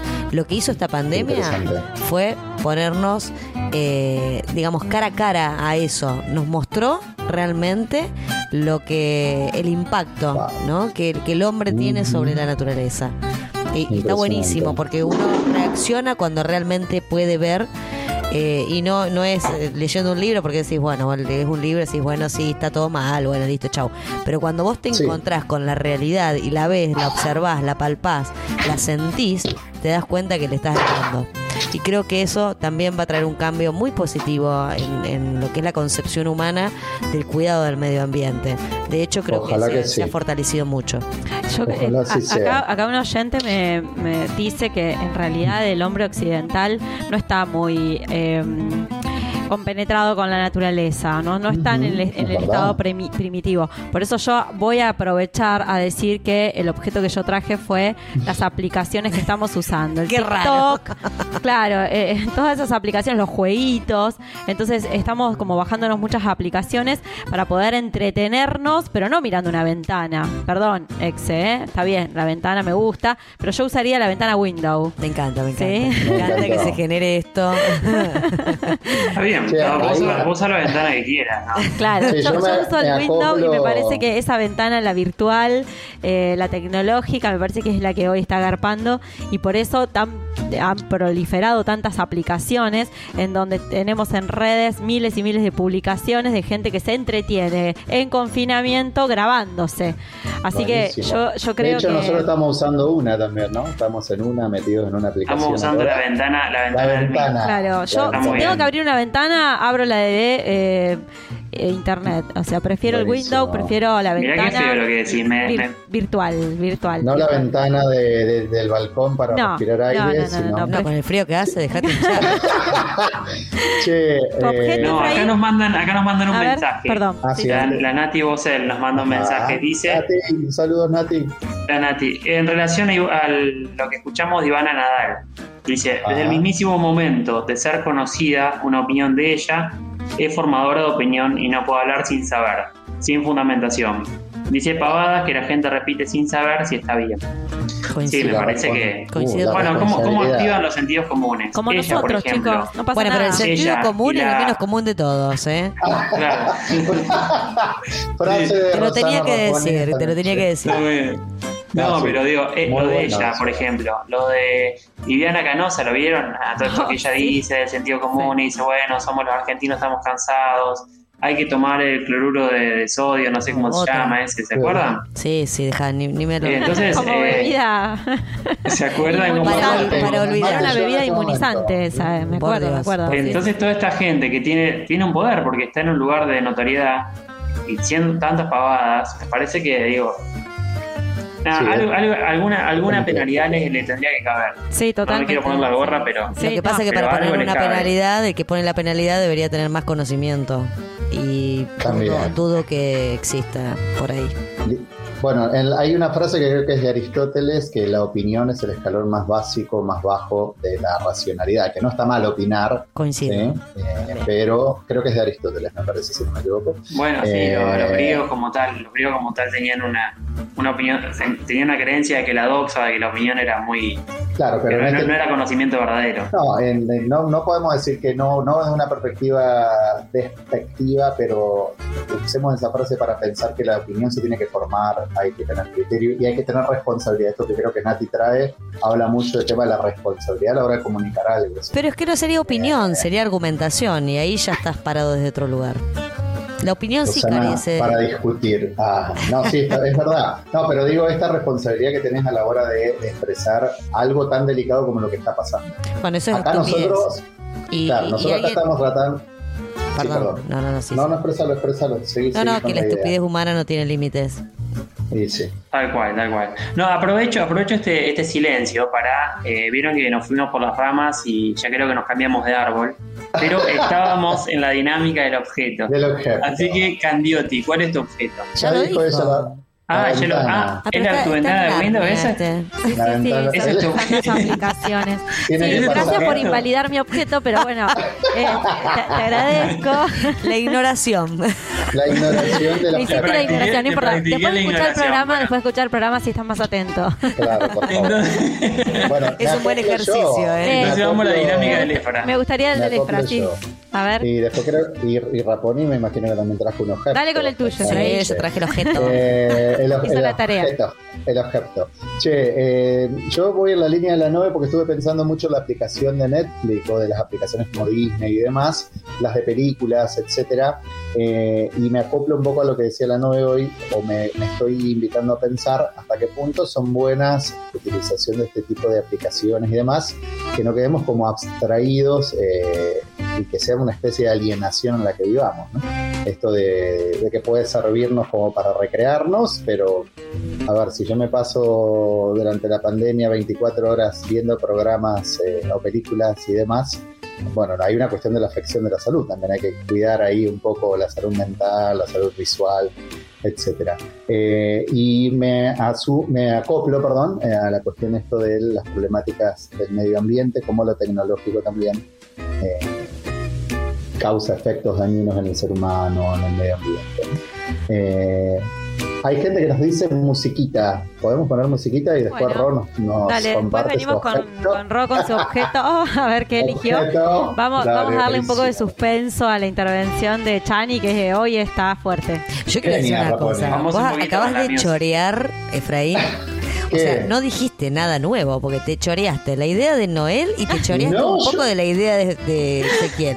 O sea, no, así no va. Así Sos no va. Espero me sorprendas Te escuché atentamente. Oh, querida. Vamos a Ah, un poco de música, amigos. Gracias, yo sé que me querés, pero bueno. Volvemos en un ratitín. Querés ver lejos. Ay, ay, ay. Vamos con música, che.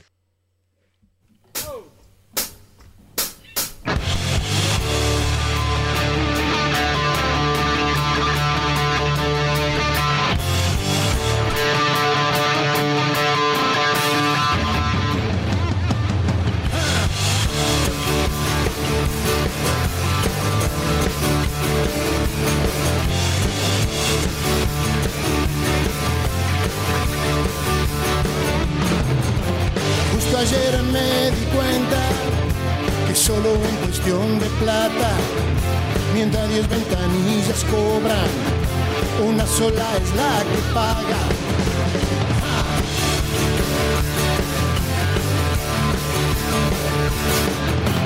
De cómo piensa la gente, a veces la diferencia es tan grande que parecen seres de alguna otra tierra.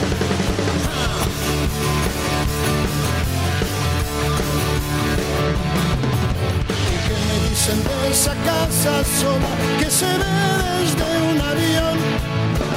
Quizá en la soledad no haya dolor de pensar, oh dolor de pensar, de pensar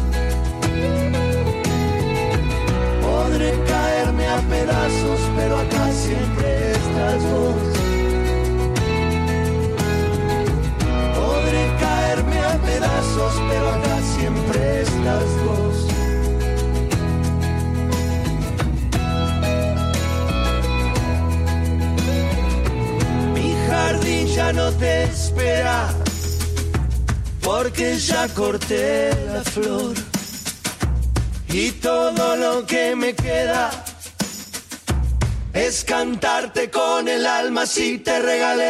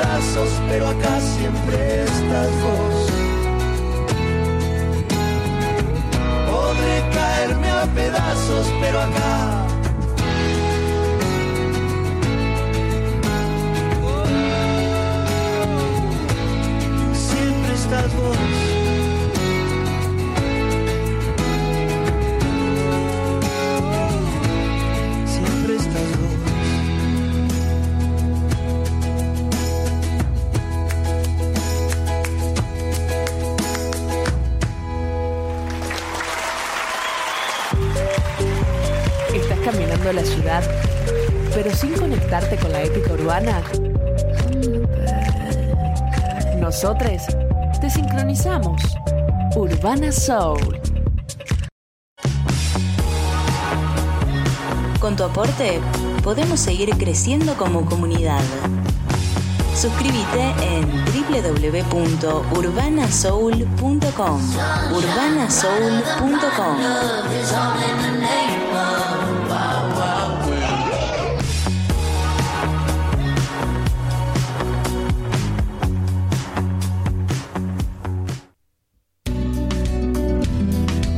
Yendo al otro lado. un programa filosófico para habilitar todas las preguntas. Todos los domingos, yendo al otro lado. Ya fui ético y fui errático, ya fui escéptico y fui fanático, ya fui abúlico y fui metódico, ya fui púdico. www.urbanasoul.com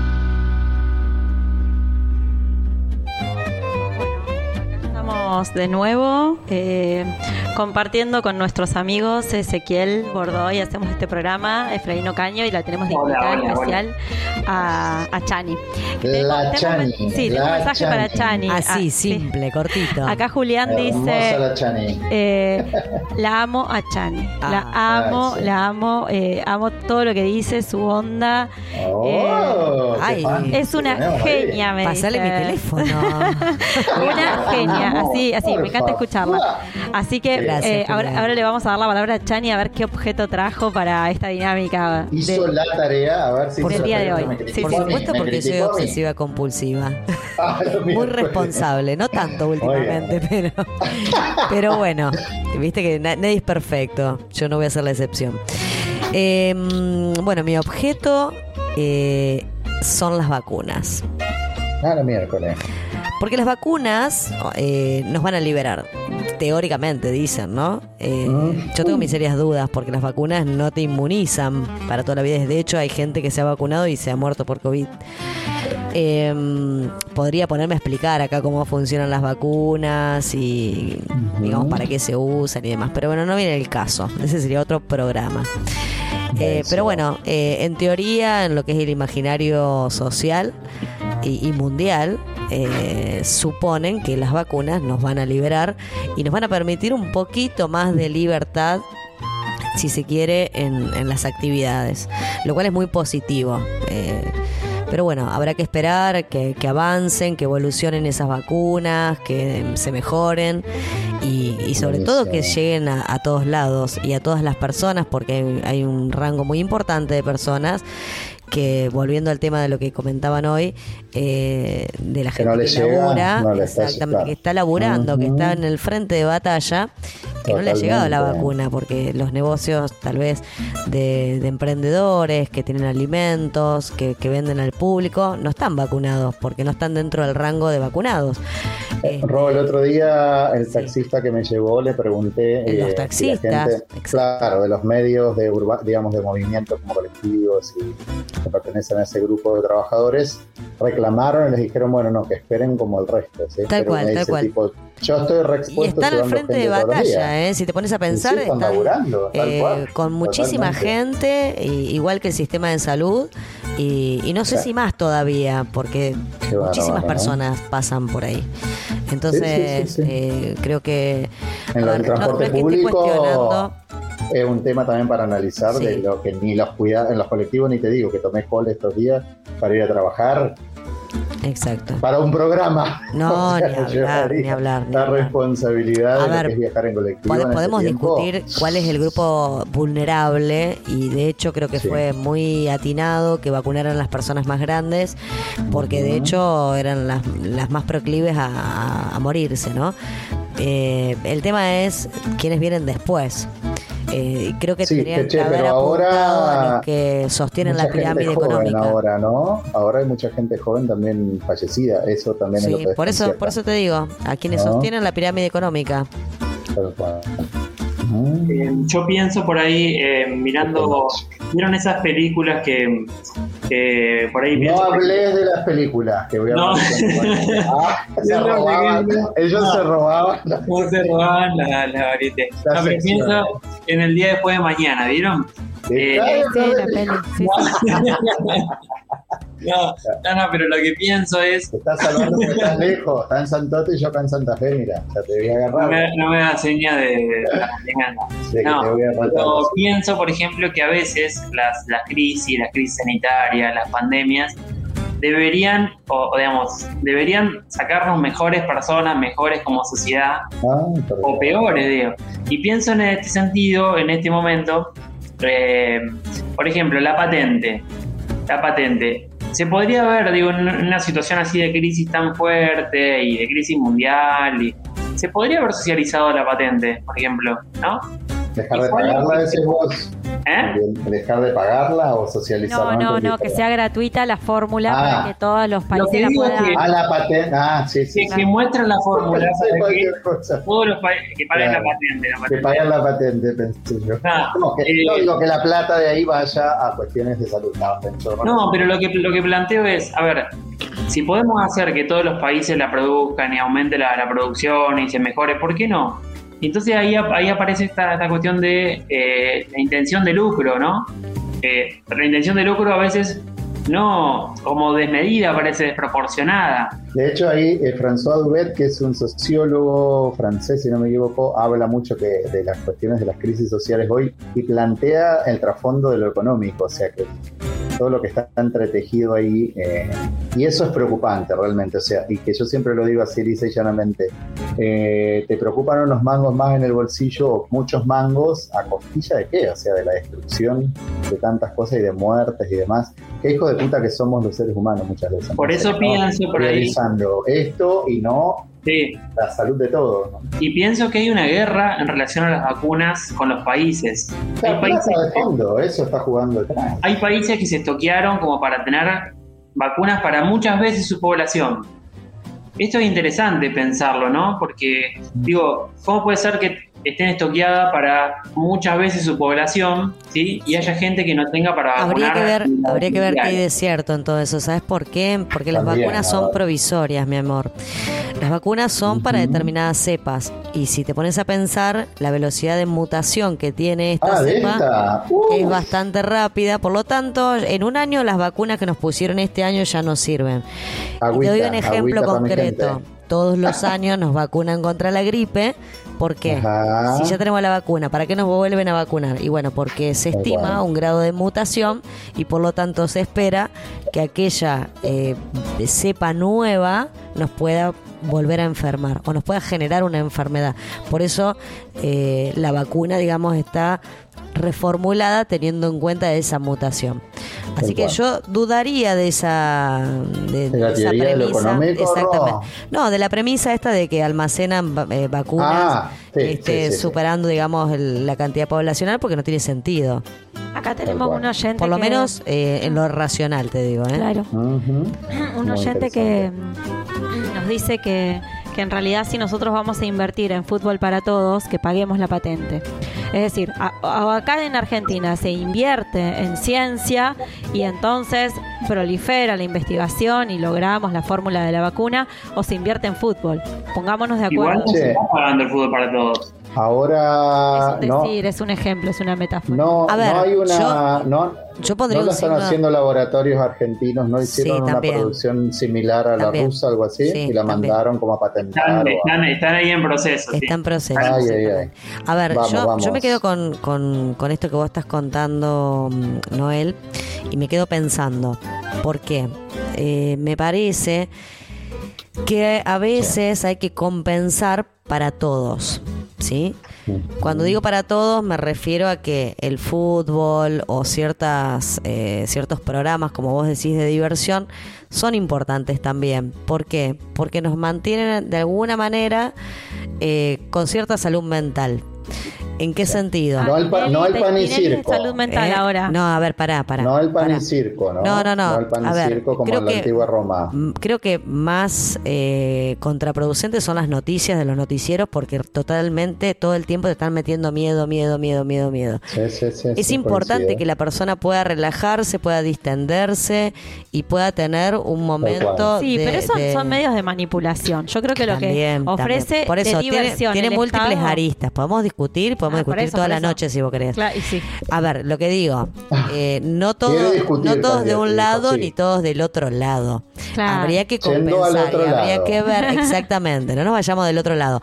Tratemos de ver, a ver, o de interpretar, a ver qué es lo que estás queriendo hacer el gobierno nacional en cuanto a, a la generación o gestión de la salud. Eh, a ver, Sí, sí, sí, eh, solamente eh, tener encerrada a la gente en su casa eh, sin poder ver un partido de fútbol, sin poder ver un programa que lo divierta, sin poder tener otra, otra form- otros formatos para evadirse un poco de la realidad, creo que eso entramos en mayor locura todavía. Creo sí, que de necesitamos alguna como manera cuidar un poco eso. Exactamente, Coincido, coincido con exactamente. vos. Si nos van a tener encerrados, Coincido. por lo menos que nos den un poco de, de entretenimiento, que, no- Seguro. que nos saque de esa locura, de esa vorágine, de Lo muerte. que pasa es que está muy instalado, Ro, esto de que sospe o sea, hay una cuestión de sospechar de todo, entonces nadie tiene buenas Claro, intenciones de nada Sí, sí, en sí. ningún sector político. Estamos viendo a ver con qué están lucrando. Tal cual. Eh, no sé qué nos pasa también. ¿Qué nos pasa a los argentinos? Y porque nos han Eh, hecho frases- tantas cosas, tantas cosas. Tal cual. Nos han metido la todo. mano tal cual. Pero el tema es eh, que estamos invitados. Yo creo que hay que hacer un salto en este tiempo. Hoy al principio decías algo interesante con lo que coincido. Algo, a algo tenemos que renunciar en este tiempo. Todos. Todos. En algo. Sí, Nos sí. vamos a ver afectados. Entonces, en beneficio de algo mejor, habría que ver qué y pensar más colectivamente, como decía Exe hoy, o comunitariamente. A mí la palabra me- comuni- comunidad me parece como muy interesante. Eh, pensar ahí- más en, en clave comunitaria, Vamos, ¿no? Tanto individual, pero sino más en Vamos a la varieté a ver qué tenemos ahí Vamos- para ir vamos cerrando. Ay, nos ¿Sí? cortó, pero. Y No. sí, porque el tiempo se va y nos podemos quedar, son las 10 de la noche No- y nos el voló, programa pero hasta las 9 y media y ya, nos ya nos corre la programación. Ah. Pero Qué brutalidad. favor, por favor. Bueno, vamos a la varieté. No nos dejan ser, chicos, ¿te das cuenta? Bueno, dale. Yo les traje para compartir en la varieté esta noche, pero mi amigo, querido colega, profe Ezequiel se adelantó. No, mentira. El ex estuvo hablando del cine y yo creo que el cine, eh, a los que nos gusta cine y filosofía, cine y problemáticas sociales, eh, encontramos en el desarrollo cinematográfico un montón de películas que han trabajado este tema de pandemias o problemáticas de virus y demás.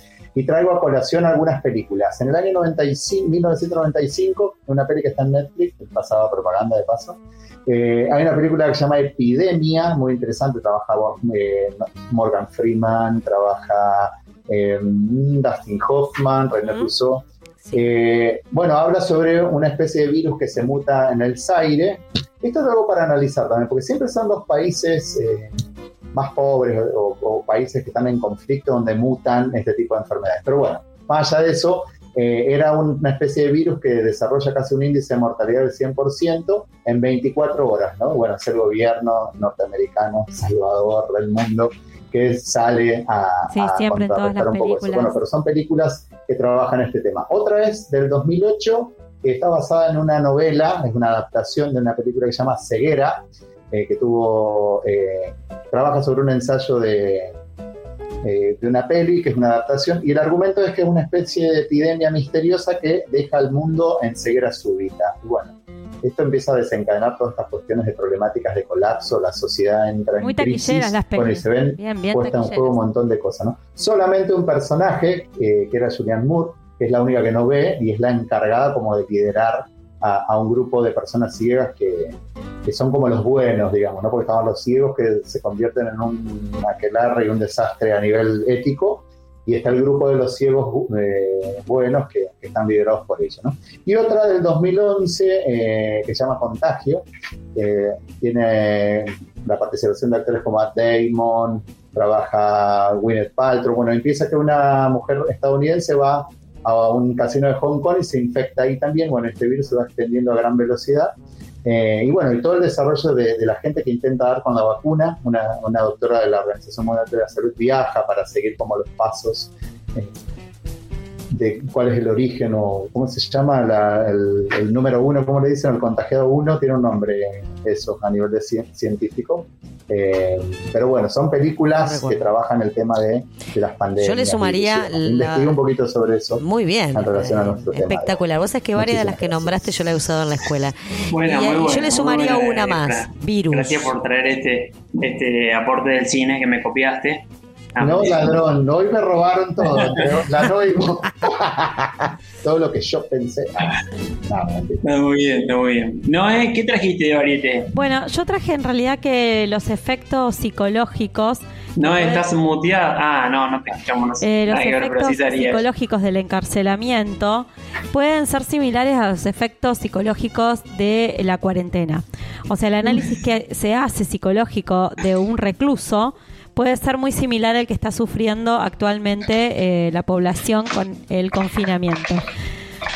Y dice, el hecho de estar encarcelados y en privación de la libertad trae consigo consecuencias psicológicas importantes. Estas pueden desarrollar una cadena de reacciones y distorsiones afectivas, cognitivas, emociones y perceptivas. Todo eso provocado por la tensión emocional dentro de un ambiente penitenciario. Lo cual nos llevaría un poco a nuestra situación, que no es que estamos presos, pero sí estamos privados de la libertad, porque esto es así. Para eso se requiere una capacidad de adaptación y resiliencia, resiliencia, perdón, para soportar el despojo de símbolos exteriores que tiene que ver con afectos que dejamos de ver, con personas con las que no podemos vincularnos. Para eso se requiere una capacidad Eh, de adaptación y, y resiliencia. em, resiliencia, un montón de, cosas que, que bueno, que por ahí tienen que ver con, con, con- con esta situación que nos está atravesando. Me parece un artículo interesante sobre estas cuestiones que tienen que ver nuestra realidad con la del recluso, con el, el- el- el preso, digamos, que vive esa privación como la estamos viviendo nosotros. Qué interesante esto, ¿no? Estamos como experimentando un poquito la, experiencia de encierro. La experiencia del encierro, tal cual. Por eso esta ventana que decía eh, Ezequiel, sí lo valoro en este sentido, ¿no? Que podamos, eh, que podamos, bueno, eh, justamente llevar adelante todo un proceso así de, de reconocimiento de todo lo que nos está pasando en este encierro, que es muy similar al del preso. Por lo menos así lo, lo ven desde algunas perspectivas y, y, bueno, me parece interesante. Eh, Exe, te escuchamos, ahora sí. No, estás muteada. No te escuchamos nosotros. Bien. Bueno, perdón, perdón. Perdón. No, no, lo que pasa es que estamos saliendo al aire, entonces eh, yo para que me escuche la audiencia un poco más claro, muteo eh, la conexión con ustedes. Ah, bueno. No, muy interesante lo que dijiste. ¿Qué, qué? Sí, claro. Escucha, Feliz sabe lo que dijiste. Contanos vos, a ver, lo importante es que la Veíamos una escuche. ventana y una boca que se movía. Lo importante es que la audiencia Muy copado lo que dijiste, no, eh. No, eh, bueno. Sos malo con la profe Candiotti. No, bueno.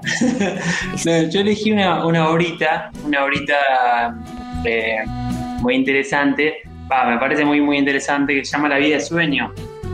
Una obra de Calderón de la Barca, no sé si la conocen.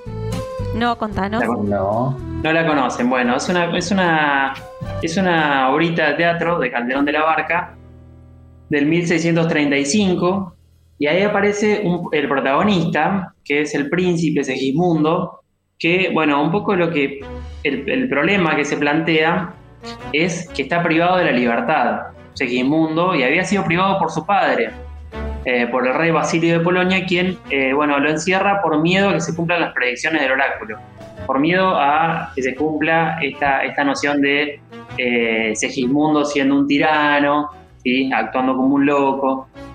Y bueno, entonces eh, hay un, un famoso monólogo de Segismundo, que bueno, seguramente ustedes lo conocen, que él empieza diciendo, ay, mísero de mí, ay, infeliz, apurar si los pretendo. ¿Lo, No, lo ubican? no, no lo No lo conozco. ubican, bueno. Ah, Eh, no. qué malo. Seguí explicando. Eh, él, él plantea algunas- algunas cuestiones, él plantea algunas cuestiones diciendo, bueno, ¿qué delito cometí contra vosotros naciendo? ¿Sí? Porque justamente él dice, bueno, ya con haber nacido ya cometí un delito.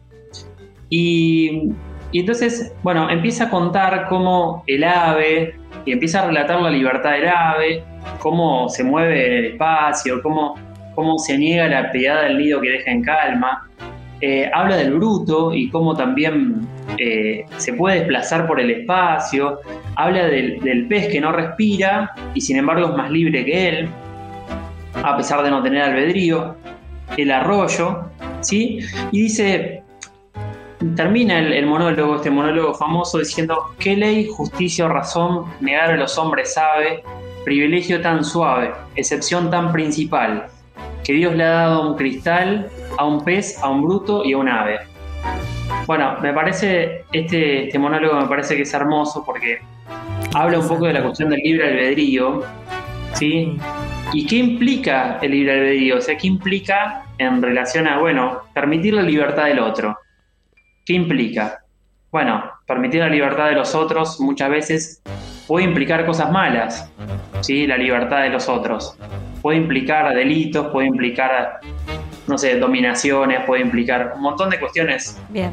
que serían malas. Y sin embargo, Sí. digo, también podrían implicar eh, cosas muy buenas. ¿sí? Esto, eh, Segismundo estaba preso por todo lo malo que podía llegar a ser. ¿sí? Bueno, ahí digo también, qué, qué interesante como para pensarlo, estas, estas privaciones de libertad por cuestiones malas que podemos hacer, y pensarnos también en la posibilidad de hacer cosas buenas, ¿no? Que nuestro libre albe- albedrío esté, esté orientado. No está dentro de A mi realizar posibilidad de cosas hacer cosas buenas, ya te lo digo. Bueno, Candidati, por favor. Volvió Noel. Vamos a hacer. No, cosas buenas, no. vos tenés una concepción negativa de, de la libertad, ¿no? Claro, no, a mí me encanta la libertad, pero justamente para hacer lo, lo malo y lo bueno. Por eso me encanta la libertad, porque no tengo que hacer todo lo bueno. Tengo que hacer lo que tenga ganas y me haré cargo después de lo que haré. Claro, la libertad es libre. La libertad es libre. La libertad es libre, frases sí las hay. Bueno, chicos, eh, sí, la verdad que eh, bastantes cosas como para irnos pensando. Eh, nunca. Me gustó el cierre igual, Sí, la nunca, nunca daremos respuestas, sino preguntas y más preguntas. Estamos en ese mar de incertidumbre, así que, bueno, navegando, ¿no?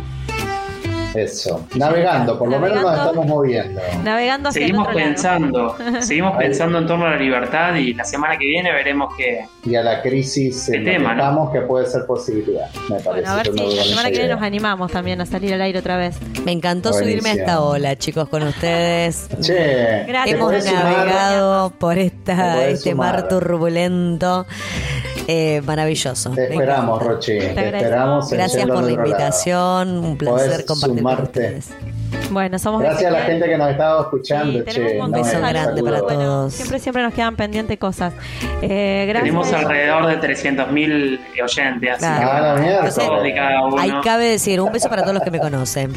Ah, Les agradecemos, claro. Todos los Bueno, yo, yo mandé a mis amigos que estaban de distintos lugares, así que Bueno, gracias porque se conectan. Gracias Ezequiel Bordoy, Efraín Ocaño, Mariano el candidato. Muchas de nada. ¿Quién les habla? Chani. ¿Quién les habla? Chani. Volvé, Chani, ¿eh? Eh, bueno, Volvé a otro, supuesto. otro programa. Gracias. Bueno, nos, nos encantó tu encontramos el domingo que viene, 20 horas, nuevamente por Así Urbana vamos Sound. para el otro lado, ¿no? Yendo al otro lado. Ah. A, a otro Nos lado. vemos del otro Al lado, chicos, ¿eh? Gracias, che. Gracias, abrazo, buena semana. Venga, chao, chao. Buen fin de. Buen fin de. Adiós, adiós.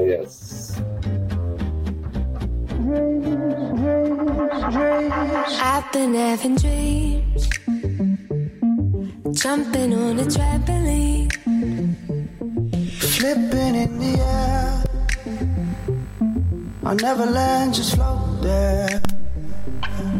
As I'm looking up, As I'm looking up, suddenly the sky erupts. sky erupts. Flames that light the spread to falling leaves. Now they're right upon me. Wait, if I'm on fire, how am I so deep in love when I dream of dying? I never feel so loved. I've been having dreams, splashing in a summer stream. Tripping, I fall in. I wanted it to happen. My body turns to ice, My Body turns to ice. crushing way to paradise. Paradise. Solid black of gold, lying in the cold.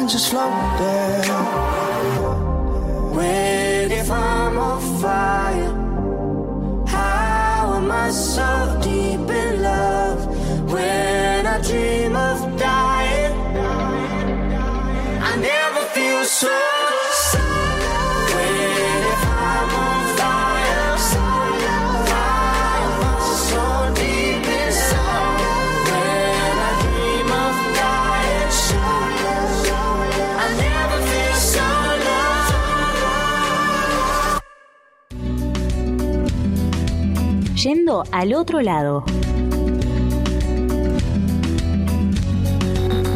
Un programa filosófico para habilitar todas las preguntas. Todos los domingos, yendo al otro lado. Ya fui ético y fui errático, ya fui escéptico y fui fanático, ya fui abúlico y fui metódico, ya fui púdico. www.urbanasoul.com Con tu aporte